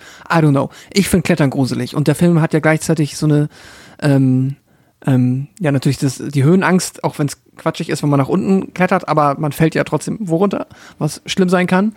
Ähm, es ist halt super gefährlich. Ich habe ähm, sehr viel Respekt und oft auch Angst davor, ähm, irgendwo lang zu hangeln an Dingen, die nicht ursprünglich für die Menschen gedacht sind. Also ähm, das ist äh, einfach spooky und dann ist der Film halt extrem gut da drin, dir ähm, quasi den Worst Case zu präsentieren, den so ein Unternehmen, eine Unternehmung halt ja nach sich ziehen kann. Erstmal verlierst, verläufst du dich in dieser Höhle.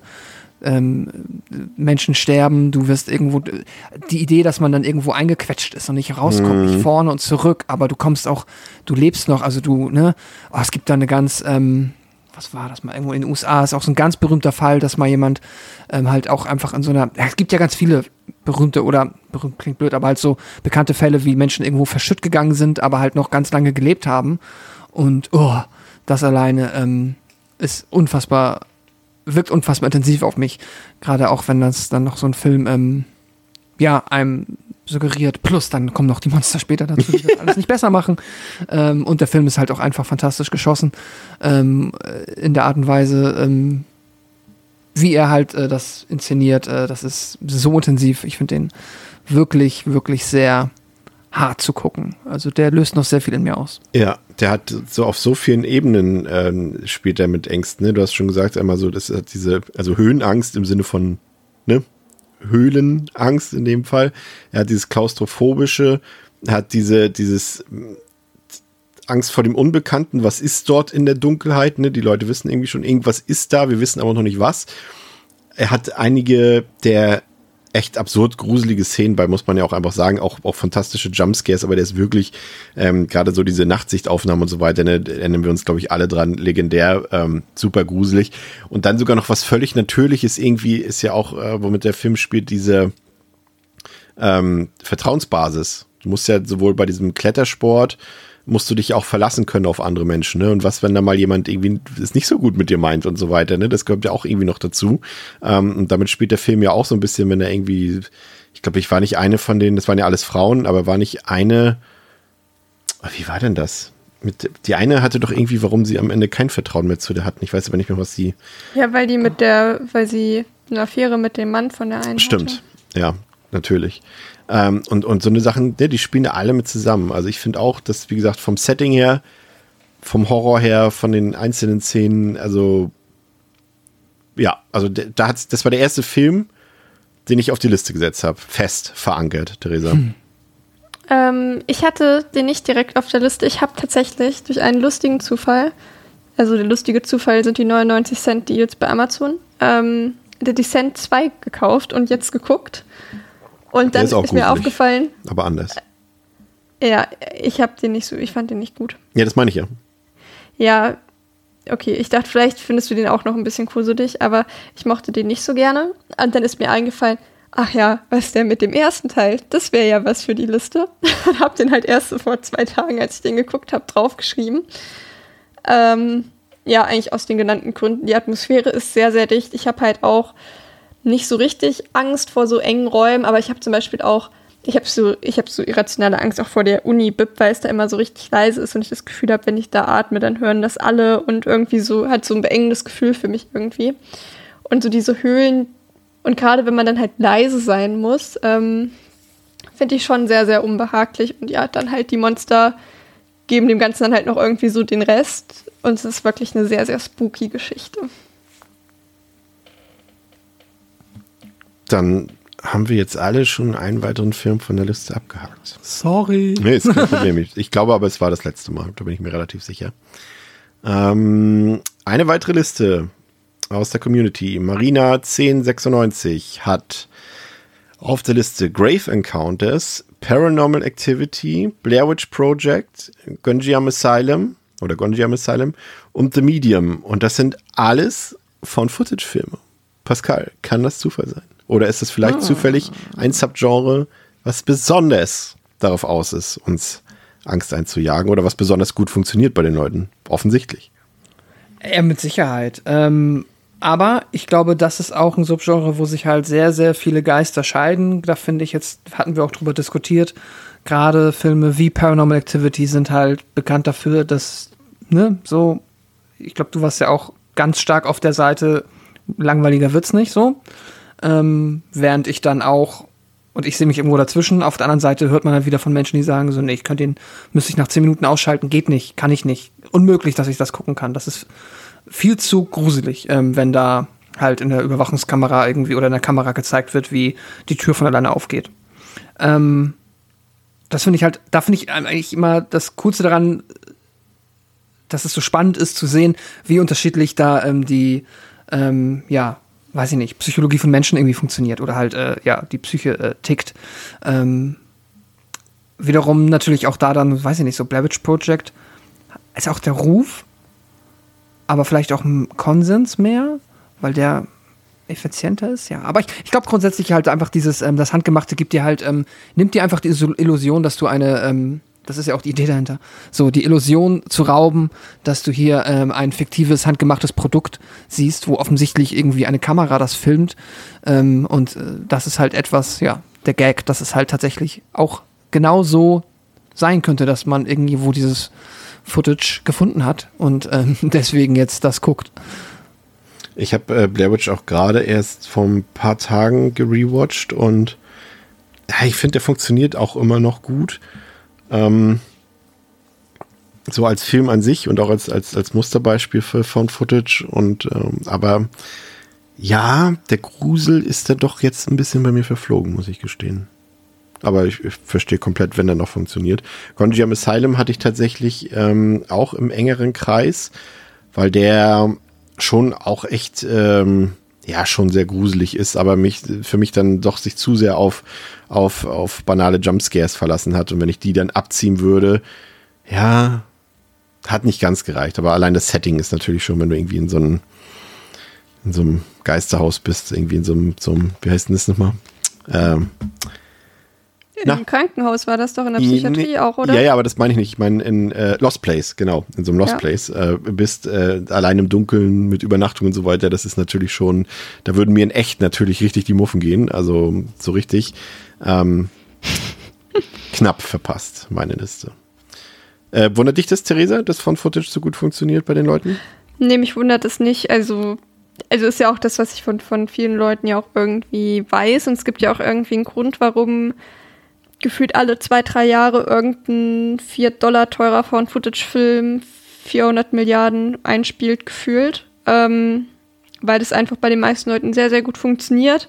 Bei mir halt die meiste Zeit einfach nicht so. Aber ich glaube, das ist auch vollkommen in Ordnung. Und ich freue mich eigentlich immer eher für alle Leute, die dann damit doch irgendwie noch Spaß haben. Womit, nee, Spaß ja nicht. Wovor hast du dich besonders gegruselt? Ähm, ich habe noch ähm, Jacobs Ladder auf der Liste. Ähm, ja, warum? Das ist eine gute Frage. ich weiß es selbst nicht so ganz, aber ich finde den schon irgendwie gruselig. Er hat mich jetzt nicht so explizit, ähm, dass ich wirklich dachte, ich kann jetzt mehrere Nächte nicht schlafen, aber ich finde, das ist ein Film, der schon sehr viel einfach richtig macht und einfach so eine richtig unangenehme Grundstimmung hat und ähm, ja, ja auch so eine der Hauptinspirationen für Silent Hill war und alles, was halt irgendwie in Silent Hill gruselig ist, ist halt irgendwie dann auch in Jacob's Ladder gruselig. Ähm, und da freue ich mich auch drauf, wenn wir den hier dann besprechen, ehrlich gesagt. Ist jetzt auch ein bisschen her, dass ich den das letzte Mal geguckt habe. Aber in meinem Kopf ist es einfach so ein unfassbar gruseliger Film, auch wenn ich ihn jetzt länger nicht gesehen habe. Ist jetzt ein Problem, dass ich die alle nicht nochmal gerewatcht habe, sondern eher so auf so einer Vertrauensbasis geratet habe, wie das so in meinem, in meinem Kopf funktioniert oder auch nicht funktioniert. Ähm, aber ich glaube, die Leute, die den Film geguckt haben, können sich das gut vorstellen. Es fällt mir halt relativ schwer, das zu beschreiben, weil an sich so dieser Mix aus ähm, Kriegsgeschichte und dann aber irgendwie immer wieder so, ja, ja, fast so Halluzinat, ja, visuelle Halluzinationen, die da irgendwie immer drin sind und dann so ganz obskure Szenen, die da einfach drin sind, funktioniert für mich alles sehr, sehr gut. Und ist wahrscheinlich auch so ähm, einer der Filme, wenn mal wieder über die 90er gerotzt wird, wo man wirklich sagen kann, nee, das ist ein guter 90s-Film, auch wenn er ganz am Anfang war. Word. Pascal, dein nächster. Ich habe ähm, auch einen Film, der irgendwie immer wieder schon auf diesen Listen auftaucht, It Follows genannt. Weil der gruselig ist. Allerdings. Und genau, und was ich hier, äh, hier ist es auch wieder so dieses, ähm, was ich finde, was der Film sehr gut macht, ist diese und also es ist ja, wir haben ja die Möglichkeit, also die haben die Möglichkeit halt irgendwo mit dem Auto hinzufahren und dann ist die Gefahr irgendwie weg, aber sie ist auch nicht wirklich weg. Und immer dieses Gefühl zu haben, ich werde verfolgt, aber ich weiß nicht, wie weit, wie lange Zeit habe ich noch und wird es mich nie, wird es also dieses penetrante, permanente immer im Hinterkopf zu haben, dass ähm, ich verfolgt werde und dass ich halt äh, einen Fluch habe und den ich loswerde. Und selbst wenn ich ihn loswerde, wird er irgendwann bop, bop, bop, bop, bop wieder bei mir ankommen. Und das ist, äh, also weiß ich nicht, das ist halt, es ist halt einfach ein super spannendes Konzept. Deswegen ist der Film ja, denke ich, auch äh, unter anderem auch so sehr, so wertgeschätzt von vielen Menschen, aber gleichzeitig auch echt unheimlich auf die Art und mhm. Weise, wie das, äh, ja, also das Gefühl, dass mir das widerfahren würde, wird mir sehr viel Angst machen und das ähm, funktioniert im Film sehr gut. Plus die Inszenierung von halt den verschiedenen Inkarnationen, wenn er halt dann irgendwo, wenn du dann halt diese so sehr Carpenter-esken Bilder hast, ähm, guckst in den Schulflur runter und dann steht da diese alte Dame oder ist sie das? Oder nee, okay, sie kommt auf mich zu. Okay, fuck, das ist es. Das ist äh, sehr, sehr gut, was der Film da macht. Das funktioniert sehr gut für mich. Ja. Da war ich auch am überlegen, ob ich den mit auf die Liste packe. Hab mich damit Ach und Krach dagegen entschieden. Das wäre jetzt so mein Platz 6 gewesen. Aber ich finde halt auch bei dem Film gerade so dieses verfolgt werden und das habe ich halt gerade so auch abends halt total extrem, dass ich mich eigentlich übelst verfolgt fühle, wenn ich abends irgendwie noch mal alleine unterwegs bin oder so. Und das ist so ein Film, der hat das bei mir auch noch mal richtig relativ stark irgendwie so ein bisschen angetriggert, dass ich danach schon auch mich ein bisschen verfolgt gefühlt habe, tatsächlich auch für so ein paar Tage. Ich weiß nicht, wie euch das ging, ob der euch auch so ein bisschen längerfristig äh, beeinflusst oh. hat. Ich weiß, dass hm. André mal in irgendeinem Podcast gesagt hat, dass ihm das auch so ging. Ich weiß aber nicht mehr in welchem. Er, er war im Bahnhofskino eingeladen dazu, das weiß ich noch. Die habe ich auch gehört, die Folge. Es ich weiß, ja, das kann sein. Bei mir ist es eher umgekehrt, dass er retrospektiv bei mir äh, Erinnerungen hervorgerufen hat, dass ich äh, gerade so, als ich im Teenageralter war und öfter so bei uns in der Kleinstadt nachts alleine im Dunkeln nach Hause gegangen bin, da habe ich mich permanent immer verfolgt gefühlt, irgendwie, obwohl eigentlich safe war, dass da nichts ist, aber dass ich dann immer automatisch super schnell gelaufen bin. Irgendwie, ich bin da Strecken gelaufen, äh, die für die ich äh, tagsüber irgendwie 20 Minuten gebraucht habe. Äh, nachts bin ich die in, in 10 Sekunden gefühlt gelaufen irgendwie oder mit dem Fahrrad gefahren, irgendwie in, in, in wie so ein Shinkansen in, in Japan in dem Tempo. Und das äh, hatte dieser Film dann retrospektiv bei mir wieder ausgelöst, dieses Gefühl, dass das mhm. äh, hat es gut dargestellt. Ich finde auch, also bei mir ist der auch auf jeden Fall Top 10. Also für Top 5 hat es nicht gereicht, aber Top 10 wäre bei mir auf jeden Fall auch gewesen. Also zumindest hier, aber also nicht nur hier, ich kann es dir schon mal verraten, auch in der Community Konsens dafür. Dann bist ich du in der Reihe. habe einen Film, den musste ich direkt vor unserer Aufnahme nochmal rewatchen, weil ich mir eigentlich sicher war, dass der in meine Liste gehört. Aber ich habe den auch so lange nicht mehr gesehen gehabt, dass ich dachte, ich muss jetzt, ich muss es nochmal verifizieren, ob das wirklich passt. Und zwar ähm, von Ty West, The House of the Devil. Ähm, das ist ja einer seiner ersten Filme gewesen. Also Ty West ne, hat X und äh, Pearl ja mhm. zuletzt gemacht. Und in, hier hat er versucht, einen 80er-Jahre-Film zu rekonstruieren. Tatsächlich, also erstmal unabhängig vom Grusel, ist er allein deshalb schon empfehlenswert, weil es kaum einen Film geschafft hat, also moderner Film geschafft hat, ähm, so auszusehen wie ein 80s-Horrorfilm. Also das, was zum Beispiel ein, ein Terrifier 1 oder 2 gerne wäre, das ist ähm, The House of the Devil, was das angeht. Also der sieht, atmet, und fühlt sich an wie 80er Jahre in jeglicher Hinsicht. Und das ist eigentlich ganz simpel. Da geht es um ähm, eine Studentin, die Geld verdienen muss und Babysitting-Jobs annehmen will und muss und dann äh, zu einem seltsamen ähm, Auftraggeber eingeladen wird, so ein bisschen abseits der Stadt, im großes Haus und sie soll dort halt einfach nur aufpassen. Und dann entmystifiziert sich in dieser Nacht, die zufällig auch noch eine Vollmondnacht ist, ähm, ein seltsames ähm, Geheimnis. Und der Film ist super langsam, super entschleunigt, super ruhig und das macht ihn unfassbar beunruhigend. Wie sie die ganze Zeit in diesem leeren Haus ist und mhm. du weißt, irgendwas passiert. Sie weiß nicht, was passiert, du weißt nicht, was passiert. Es gibt immer mal Geräusche und all sowas und das baut sich so langsam, unerträglich langsam auf und das funktioniert unfassbar gut für mich. Also der ist wirklich, ich war auch wieder überrascht davon, dass der auch tatsächlich, äh, ist ja wieder so ein Film, wo ich dachte, okay, den finde nur ich gut, aber er hat tatsächlich auch eine 3,4 auf Letterboxd ähm, und auch so in der Timeline kommt er sehr gut bei weg. Ähm, kann ich nur empfehlen. Gehört, glaube ich, auch zu den Horrorfilmen, die jetzt nicht so viele Leute gesehen haben. Ähm, der funktioniert wirklich, der ist super gruselig, der Film. Und äh, wenn sich dann nachher das Geheimnis entmystifiziert, ähm, macht's das nicht weniger schlimm. Und ich äh, musste äh, freudig feststellen, dass ja ähm, Greta Gerwig, also auch die Regisseurin, die jetzt äh, aktuell mit Barbie im Kino lief, ähm, die Regisseurin davon, dass die hier auch eine Nebenrolle gespielt hat. Kennt ihr den Film? Ja. Nee. Ich musste aber gerade nachgucken, weil der ist natürlich, der hat ja so einen fantastisch generischen Namen. Ähm, dass das ja alles Mögliche hätte sein können. Aber ich habe den tatsächlich geguckt. Ich weiß noch, ich glaube, du hattest damals irgendwann mal so eine Liste mit 50 Horrorfilmen der letzten, lass mich nicht lügen, Ja, genau, die modernen, genau, genau, modernen Horror-Movies, ja, genau. Da war der auf jeden Fall drauf und da hat mich das angesprochen, deswegen habe ich den gesehen. Ich habe dem eine dreieinhalb gegeben damals. Ähm, das Spannende ist, ich weiß den Twist nicht mehr. deswegen könnte ich ihn eigentlich nochmal. Ich will ihn jetzt nicht verraten. Nee, ich, ich verrate ihn nach der, nach der äh, nee, nee, nee, nee, ich will nicht nochmal verraten. Okay, ich habe okay. ihn ja, also ich will ihn weiter vergessen haben, damit ich ihn dann nochmal gucken kann. Ist doch perfekt. Aber er scheint dir jetzt nicht nachhaltig gruselig in Erinnerung geblieben zu sein, ne? Nee, ähm, also nicht dieses, also das ist wieder das, ja, nee, nicht überdurchschnittlich irgendwie. Aber Dabei spielt er ja nicht mal unbedingt mit der Angst, so richtig. Aber gehen wir mal nicht in die Tiefe mit dem Film. Ich glaube, der Film lebt auch so ein bisschen von seinem Überraschungseffekt. Ähm, Community-Liste. Unsere liebe Hörerin und Supporterin Patricia, liebe Grüße, hat in ihrer Liste auch Joan, auch Hereditary, auch The Descent und das noch ergänzt um Insidious und Babadook. Und auch das ist wieder eine äh, Paradeliste, äh, die so ein bisschen den Konsens in der Horrorgemeinde, glaube ich, ganz gut abbildet. Ähm, auch wieder kein Film bei, bei dem mich es überrascht, weil ich bei allen Filmen erkennen kann, was gruselt und was Angst macht. Vielleicht beim, ja, beim Babadook ist es, äh, ja, den fand ich immer eher belastend als gruselig, aber ja, doch, also da ist jetzt nichts bei, wo ich Zweifel dran hätte. Also zumal der sich auch teilweise mit unseren Listen überschneidet, ne?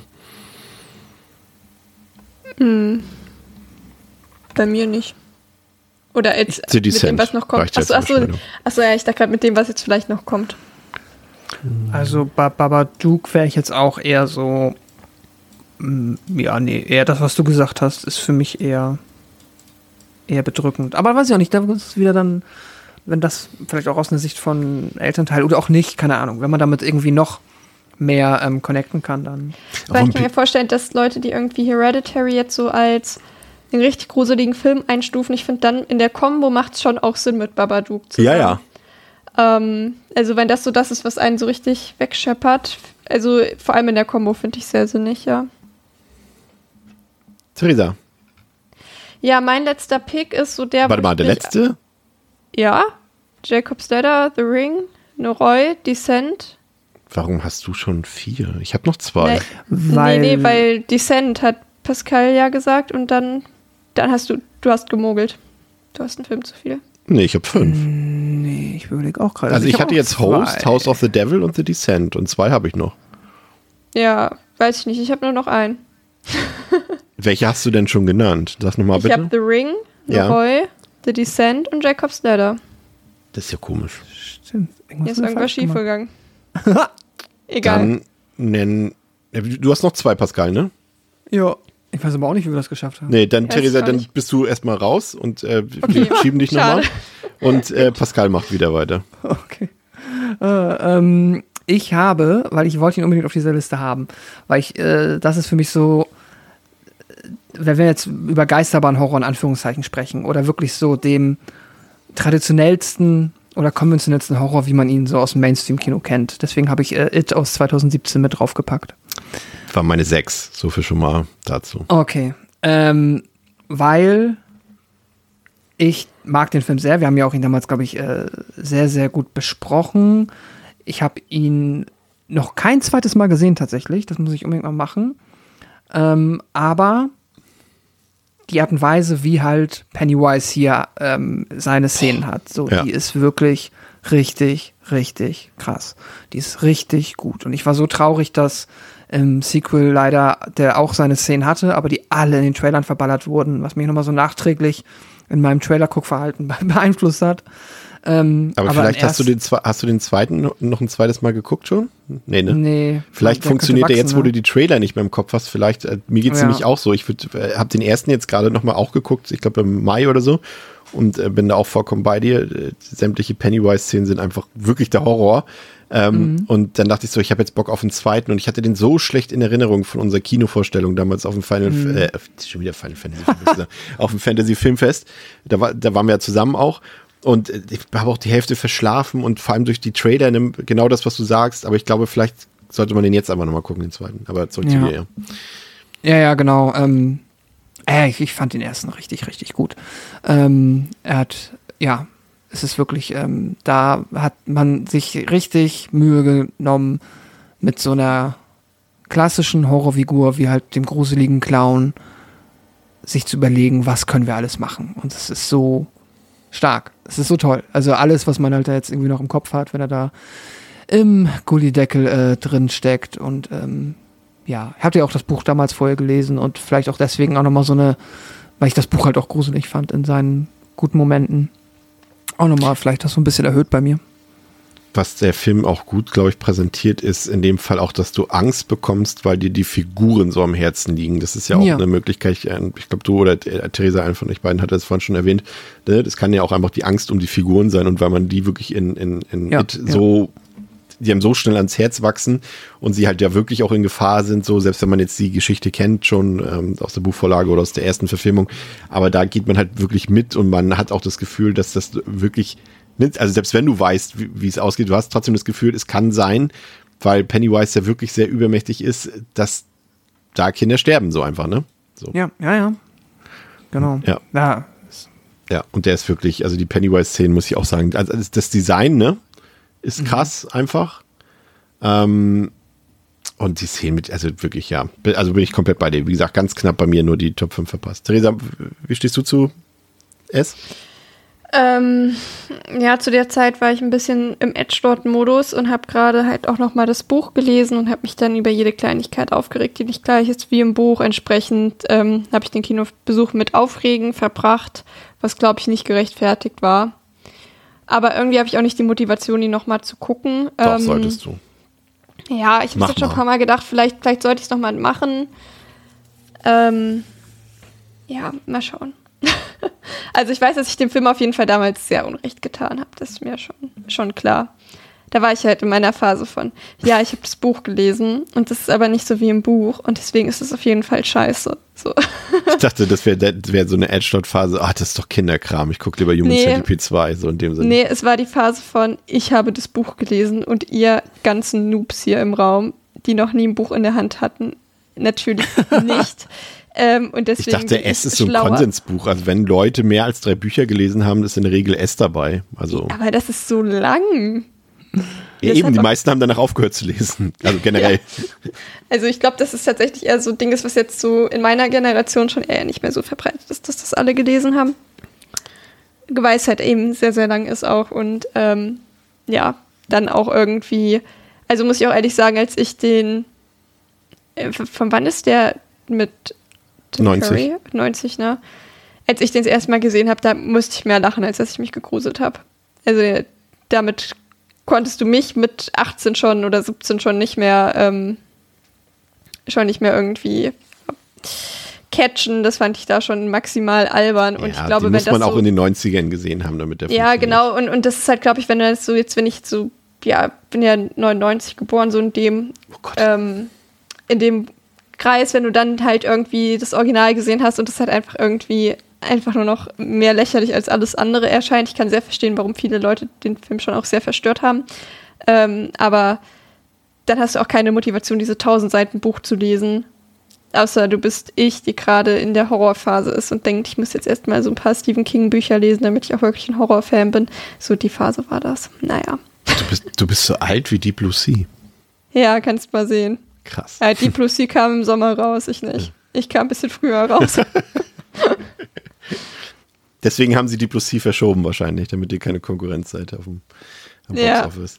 Ähm, ich habe als vorletzten Film einen österreichischen Film. Und zwar heißt der Film Angst und ist von äh, Gerald äh, Kagel und äh, aus dem Jahre 1983 und es ist ein Serienkiller-Film für diejenigen, die den nicht kennen und der ist wirklich abartig böse und finster und düster und ich weiß nicht, der hat so eine Stimmung, dass man wirklich nur Angst kriegen kann. Die Musik sorgt komplett für Gänsehaut und Schauer. Der ist unfassbar gut inszeniert, Kameraführung, Einstellung, alles. Und das stellt dieses Grauen, diese Angst, also der Film heißt ja nicht umsonst so, so unfassbar gut dar. Der ist psychisch grauenvoll, er ist physisch grauenvoll ähm, in seiner Gewaltdarstellung.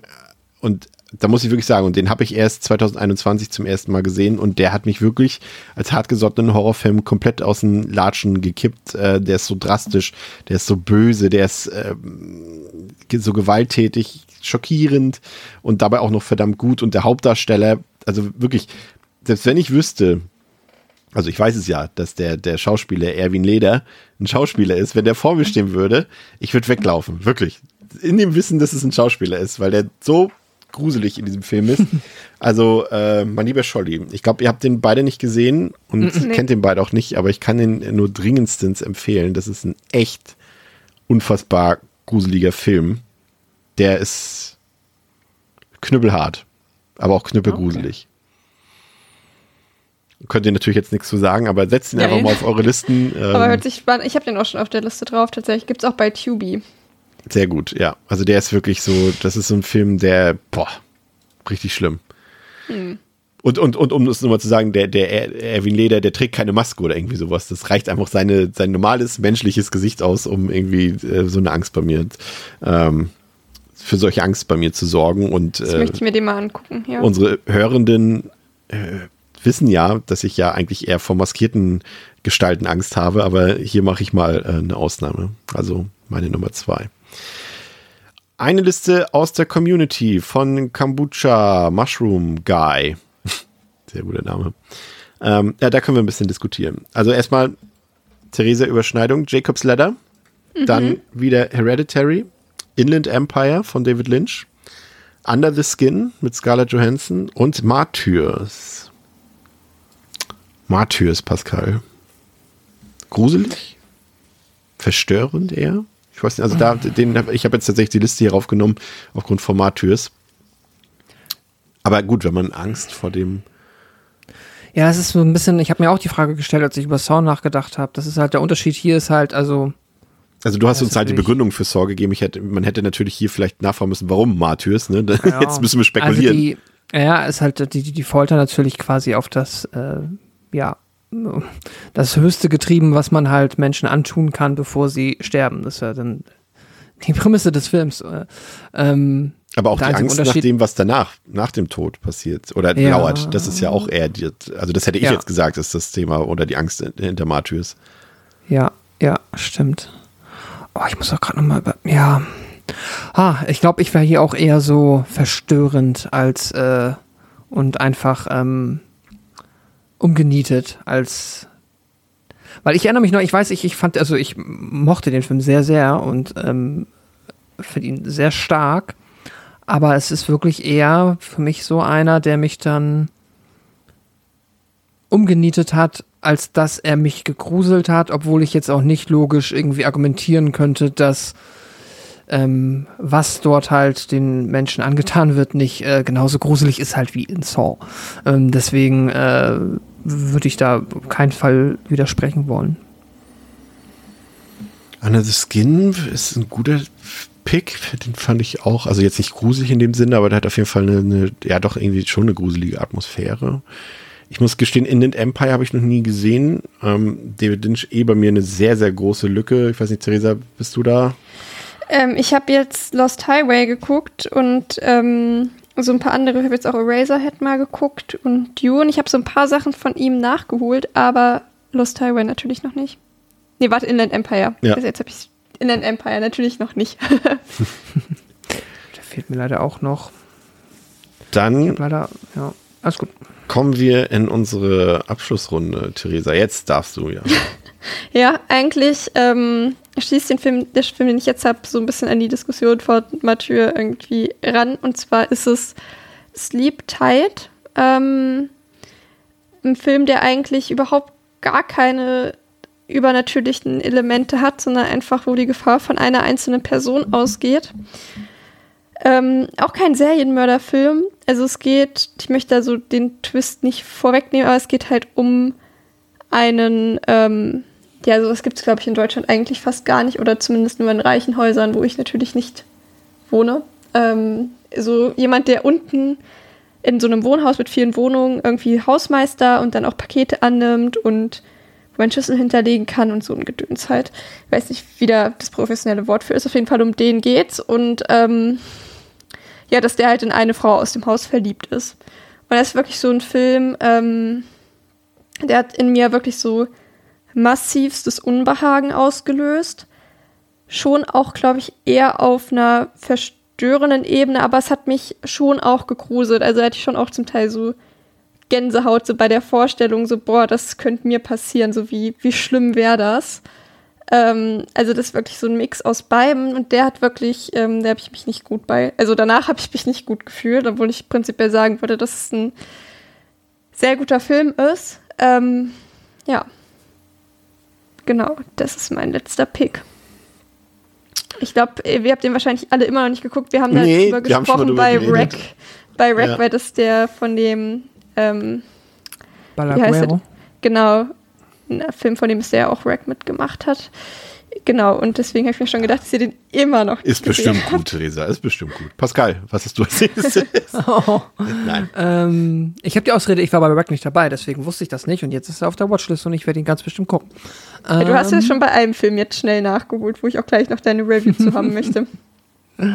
Sehr gut. Äh, ach ja, stimmt. Äh, oh, das war, glaube ich, laut, sorry. Ähm, äh, jetzt bin ich äh, im Konsensmodus und habe äh, Juon, The Grudge, auf meine Liste gepackt, weil, weiß ich nicht, vielleicht alleine 75 Prozent die Szene, wenn sie die Bettdecke hochmacht, äh, ist einfach etwas, das äh, ist, äh, ja, ich glaube, wir haben auch in unserer Besprechung, glaube ich, äh, ganz gut erarbeitet, warum das so unter die Haut geht, weil der Film halt in die intimsten und persönlichsten Safe Spaces einfach eindringt und dir oder den Figuren in dem Film halt diese wegnimmt. So.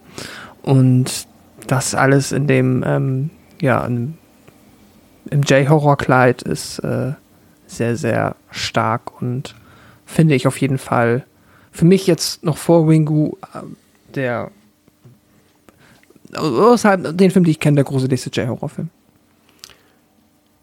Ja. Ist nachvollziehbar. Ich finde, ja. Ich, ich- ich finde nach wie vor die anderen, sowohl Puls als auch Dark Water, als auch Ringu irgendwie gruseliger. Aber äh, verstehe ich komplett trotzdem. hattet ihr noch, ich mag dieses Tempo heute der Folge, wir sind irgendwie langsam heute, ich weiß auch nicht warum. Ist okay. Aber ist okay. Ähm, hattet ihr noch so Honorable Mentions, die wir noch nicht äh, genannt haben, die vielleicht auch äh, dicht dran waren? Da habe ich nämlich noch ein paar. Aber hast du nicht eh noch einen? Ja, ja, aber bevor so. hier die, Nummer 1 sind, nochmal. Ich hatte halt noch The, ähm, It Follows, was ich eben schon gesagt habe.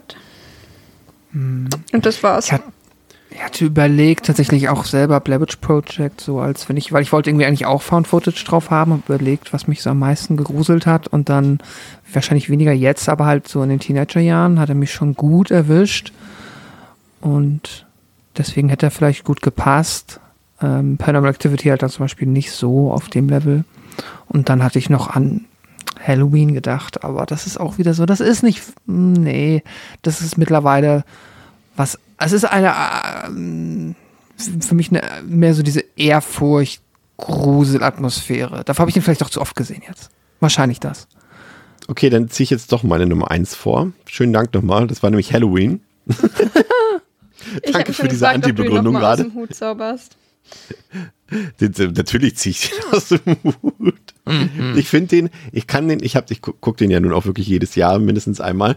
Und er hat für mich immer noch einige der gruseligsten Szenen überhaupt und für mich auch immer noch mit die gruseligste Grundstimmung überhaupt. Gerade sobald es dunkel wird in Haddonfield und ich sehe einfach diese Szene, in der Michael Myers, also in der Tommy aus dem Fenster guckt ins Haus gegenüber und ähm, Michael dort einfach nur, ne, damals ja noch The Shape, in, äh, quasi als Schatten um das Haus herumgeht gegenüber und ähm, Annie auf den Arm trägt und ins Haus trägt.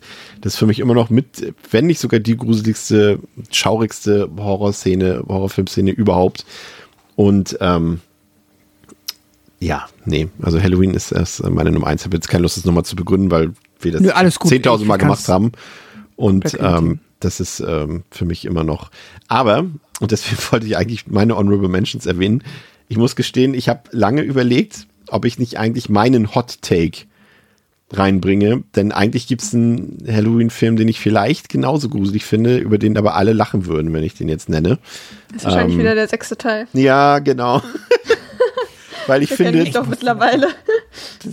Ich finde, der hat eine super gruselige Atmosphäre von der ersten bis zur letzten Minute, ob das die Szene ist, in der äh, Jamie dort ähm, verfolgt wird mit ihrem Baby dort in dem Heuschuppen da und so weiter und die ganze Haddonfield-Atmosphäre, die ist so düster und dunkel und rotzig in dem Film und Michael selbst ist halt der brutalste, also bis zu Rob Zombie dann, der brutalste und fieseste Michael irgendwie aus allen Filmen, vor dem ich wirklich Angst hatte, ähm, als ich den das erste Mal gesehen habe da, also beim, als ich ihn das erste Mal richtig geguckt habe und ich finde, den gruselig irgendwie. Ich weiß nicht warum, aber ich finde den super gruselig, den sechsten. Also ich habe es dann doch mich nicht getraut, den da auf die Eins zu setzen. Aber ganz ehrlich, eigentlich ist der sechste da die Nummer eins. aber was mich wundert, ist, dass ähm, von euch niemand, also ich ja auch nicht, aber bei mir waren es Honorable Mentions, Top Ten Filme, ähm, dass der Exorzist oder Alien ähm, nicht bei euch dabei waren. Aber da muss ich auch zu Exorzist auch ehrlich, ähm, ich glaube tatsächlich, dass es vielleicht auch wieder eine Generationsfrage ist und eventuell noch gar nicht so ein Hot Take, aber ich finde den Film auch überhaupt nicht gruselig. Also fand ich auch, als ich ihn das erste Mal geguckt habe, nicht. Aber findest du ihn gut? Ich finde den gut, aber ich Okay. finde ihn nicht gruselig. Ich will jetzt nicht sagen, also das ist ein Film, der definitiv seine Qualitäten hat, aber ich finde halt gerade, ähm, was ja auch generell, warum ich Exorzistenfilme generell nicht so gerne mag, ist halt gerade, wenn ähm, so der, der Bereich Obszönitäten quatschen abgehakt wird. Das finde ich eigentlich einfach maximal cringe und nicht gruselig und ruiniert mir meistens, also tatsächlich ähm, ist das häufig ein Kunden, was mir Exorzistenfilme dann irgendwie doch ähm, ja, versaut. Und das hat er halt irgendwie auch, aber ich finde auch, also gerade wenn sie dann irgendwie da so vor sich hin prabbelt, finde ich das irgendwie eher ein bisschen lustig bis äh, unangenehm berührend, aber nicht gruselig. Pascal? Keine Alien, kein Exorzist? Äh, Alien hätte ich tatsächlich, ähm, ja. Ja, Alien wird passen. Ist mir vielleicht gar nicht so in den Sinn gekommen. Exorzist eher auch nicht so. Ähm, mag ich, aber kein Film, den ich richtig. Aber da, da ist wahrscheinlich ähm, dann meine ähm, das große Level an Abstraktion zu äh, Religion und alles, was damit Ja, stimmt, ja. Ähm, da komme ich wahrscheinlich nicht so. Also das löst in mir nichts aus. Das ist quasi für uns irrational, ne? Ja, genau. Auch wenn ich aber natürlich schon, natürlich, wenn ähm, sie dann ähm, die Treppe runterkommt, klar, das sind schon Szenen, wo du denkst, so, "Ugh, huh." Sagen wir so, Das, wir äh, machen die Geistlichen mehr Angst als die Besessenen. Nix von, Genau. Entschuldigung. Ähm, ja, okay. Ich habe noch äh, ähm, Filme, drei Stück äh, mit gruseligen Passagen, bei denen ich dachte, ah, die könnten sie deshalb da rein, aber ich dachte so, okay, es sind halt wirklich nur so, äh, gut, Exorcist 3 habe ich vorhin schon genannt, das ist halt wirklich nur zwei Minuten.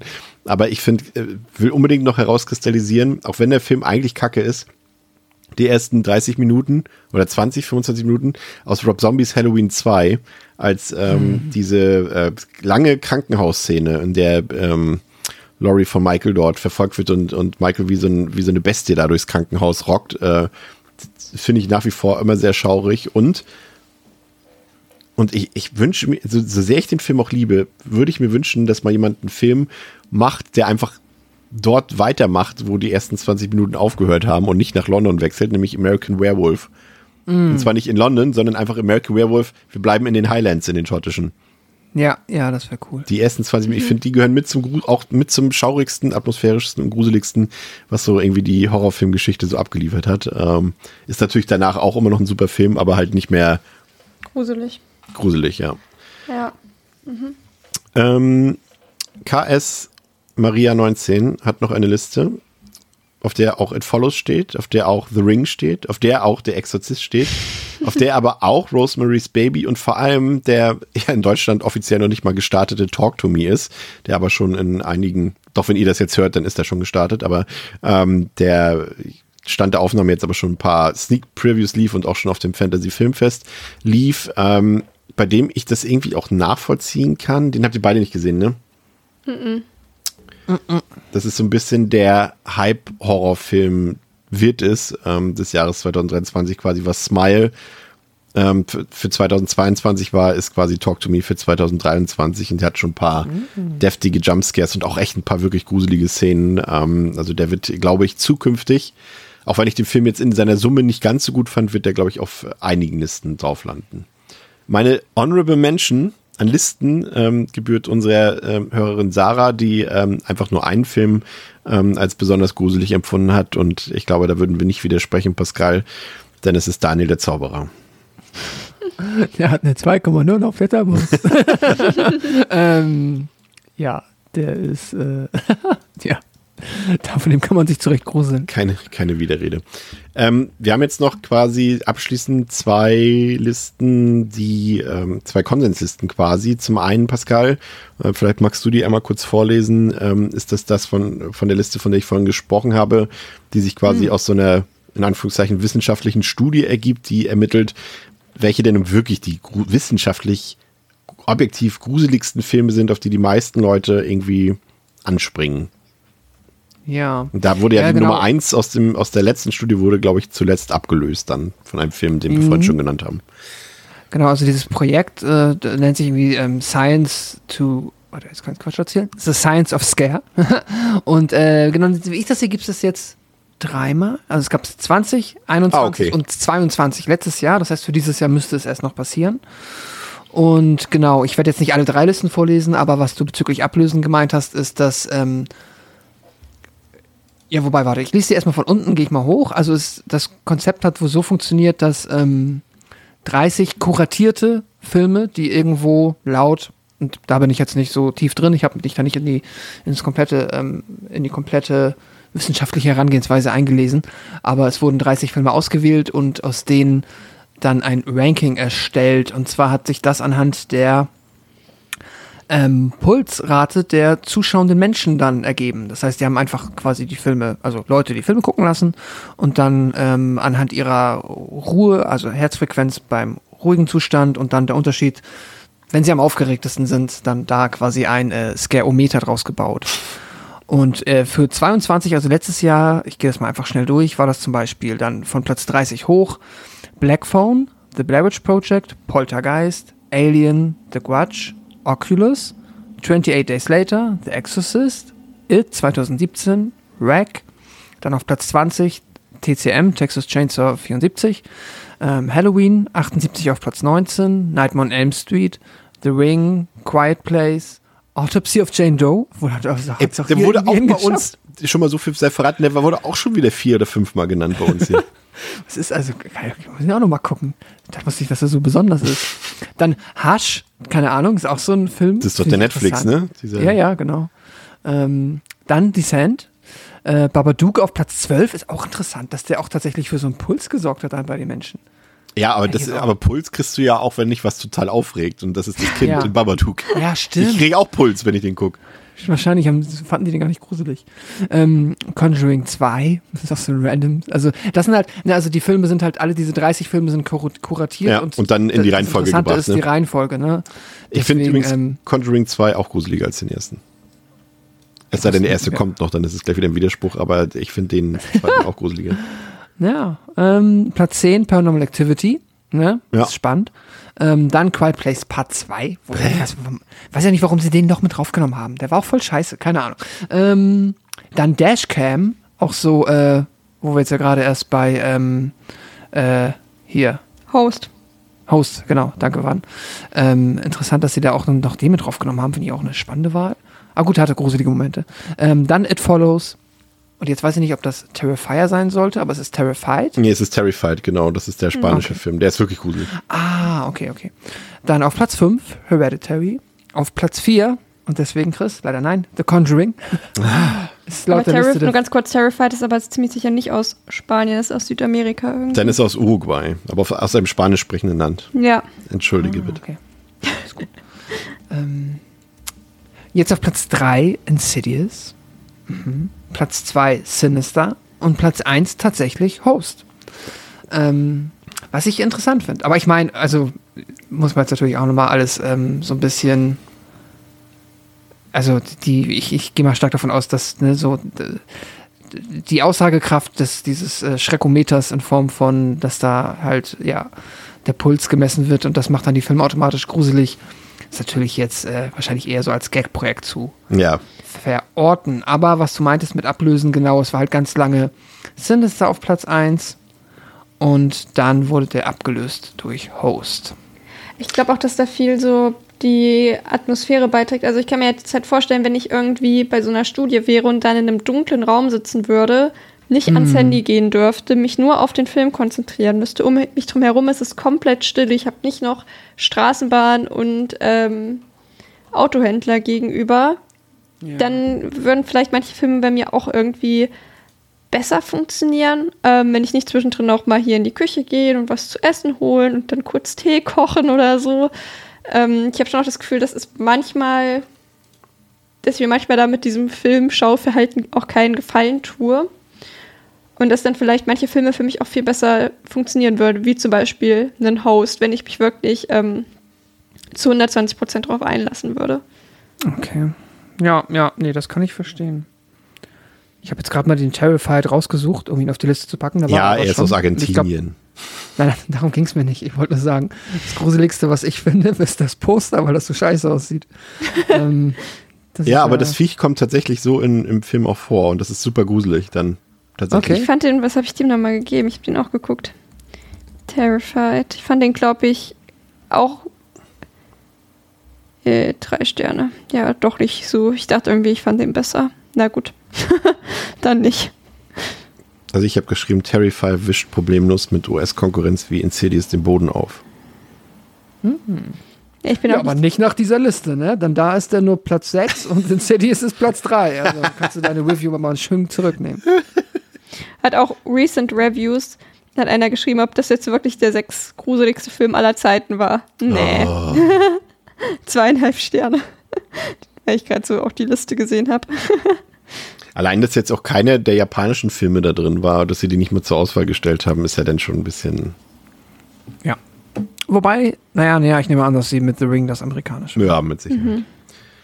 Okay, abschließend habe ich jetzt nochmal zusammengesammelt unter all den, ich glaube, es waren 90 Listen, die wir bekommen haben, nochmal die mit die meistgenannten Filme von, ähm, ich habe jetzt nicht alle Filme gerankt, aber quasi so wie du es quasi jetzt gerade gemacht hast, habe ich jetzt hier 1, 3, 6, 9, 10, 13, 16, 17, 18, die 18 genannt, am meistgenanntesten Filme ähm, nochmal hier drin von 18 zu 1. Lights Out. Gib mir irgendwelche Reaktionen. Und selbst wenn du nur was hey Sorry, sorry, sorry. oder Nein, nein, nein, nein, ich habe Lights hab- Out tatsächlich nicht geguckt, deswegen gibt es mir keine Reaktion. Ich, ich habe überlegt, weil ah, ich, ich, ich mochte den Film. Ich erinnere mich leider zu, zu wenig an den ähm, an halt den Feature-Film. Ich habe kurz überlegt, ob ich als Gag den Kurzfilm auf die Liste nehme, weil der ja auch so ähm, Kurzes. der ist, ja- der ist halt auch schon gut, aber der ähm, hat ja auch, glaube ich, einen krassen Hype damals ausgelöst. Evil Dead 2013. Ja, ist okay. Smile. Ja, verstehe ich. Alien. Hatten wir schon. Insidious. For sure. Exorzist. Dann ein Film, den wir noch gar nicht genannt haben, The Shining. Spannend. Ja, Ah, krass. ich, hatte, ich, hatte ich tatsächlich auch kurz überlegt. Ähm, super spannend. Auch, dass der sonst nicht auf den Listen auftaucht, aber dann eigentlich beruhigend, dass er dann äh, im Best-of landet. In dem Best of Top 18. Ist auch so eine random Zahl. Ja, es sind halt die, die, ich brauche ja jetzt nicht alle, die einmal genannt wurden. Äh, Das sind Ja. quasi fast alle Mehrfachnennungen. Also alles, was mehr als zweimal genannt wurde. Ähm, The Strangers. Finde ich, ist ein guter Pick eigentlich, gerade weil du, du hast Pascal ja vorhin, glaube ich, schon mal Home Invasion schon mal angesprochen. Ja, Das ja, ist ja. natürlich auch ein Paradebeispiel, ne? Und der ist auch durchaus. Das stimmt. Ja, ich finde den auch durchaus gruselig. Ähm, was mich überrascht hat, und da weiß ich nicht genau, ob das eher so, dass der, so, so wie ich jetzt Halloween zum Beispiel auf die Liste packe oder vielleicht Alien oder Exorzist, äh, wurde sehr oft tatsächlich der weiße Hai genannt. Und das kann ich halt so jetzt Perspektive 2023 wirklich nicht mehr nachvollziehen. Also gruselig. Also ich finde ihn nicht gruselig. Er ist halt spannend, ne? Aber Ja. nicht gruselig, ja. Ja. Ja. Der Soundtrack noch in der Kombination. Aber nee, gruselig wirklich nicht. It Follows, ne? haben wir alles Ja. so gesagt. The Descent, also bei uns, Ja. wir waren nicht die Einzigen, die den drin haben.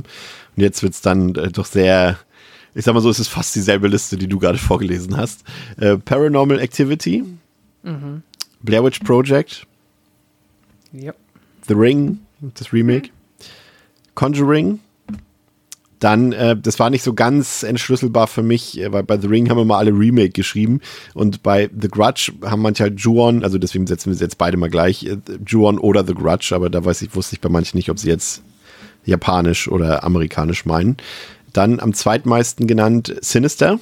Also es passt dann, ich weiß jetzt nicht, welche Liste jetzt welche beeinflusst hat vielleicht, ne? Ähm, und Platz eins wirklich, und das mit riesigem Abstand. Na? Ah, Ich sehe es gerade vor mir, aber. Äh, Ach so, okay. Hereditary. Hereditary, ja. Ja, ja, ist krass.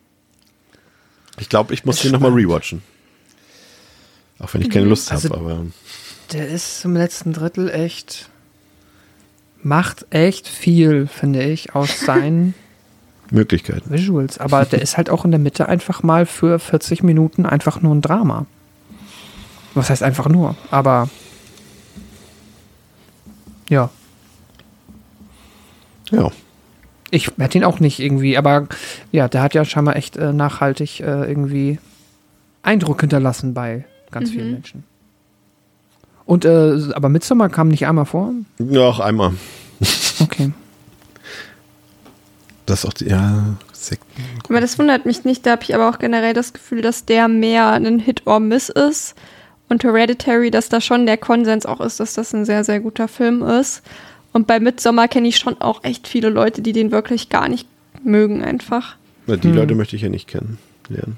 Aber den fand ich irgendwie, glaube ich, fast wieder gruseliger, weil mich dann der Kult und dieses da reinkommen und Ich sag mal so, bei Sektenhorror fände ich, also Midsommar ist natürlich, also für mich ein exzellenter Film, aber wenn es ums Gruseln geht und um dieses, da finde ich tatsächlich äh, The Sacrament von Ty West fast besser. Also nicht besser, sondern ähm, rein auf diese Sektenthematik würde Ja. der mir zuerst als gruselige einfallen irgendwie. okay. Hm. Naja, Wahrscheinlich auch, weil er auf diesem Jamestown, war das glaube ich, ne, dieses Jamestown Massaker ja auch äh, basiert. Bisschen. Ja. Okay, bleiben wir, beenden wir die Folge in dem Tempo, wie es die ganze Zeit war. Ähm, nächste Woche, in unserer letzten Sommerferienwoche, gibt es alles zum Thema unsere Lieblingsmusik, aber vor allem bewegen wir uns mal so richtig aus dem Horror raus. Und zwar gibt es unsere zehn Lieblingsfilme, die auf keinen Fall Horror sind. Also wirklich Horror verboten. unsere zehn Lieblingsfilme abseits davon. Und ähm, das wird, glaube ich, ähm, auch spannend. Sehr spannend. Oh ja. Wunderbar. Das wird lustig, glaube ich. Weil das weiß ich tatsächlich gar nicht. Ich unterhalte mich jetzt seit, seit über sechs Jahren mit Pascal über Filme, aber ich so äh, ich weiß trotzdem keinen einzigen Film, den er mag, glaube ich, ähm, abseits von Horror. Deswegen wird es, glaube ich, interessant. Und bei dir weiß es, glaube ich, doch, Theresa, äh, ah, Theresa, warte mal, Theresa hatte eine Passion, war das für Teenie-Filme? ja, auf jeden Fall. Ja, ja, irgendwie sowas. Aber ob das dann deine Lieblingsfilme sind, na, das werden wir dann sehen. Da werden sich noch Abgründe auftun, das sag ich dir. Das hoffe ich doch. Wunderbar. Also, danke für eure Aufmerksamkeit. Äh, genießt den Sommer. Wir freuen uns auf nächste Woche und ihr hoffentlich auch bei Devils and Demons. Heute mit Theresa, mit Pascal und mit mir. Macht's gut. Ciao, ciao. Ciao. Tschüss.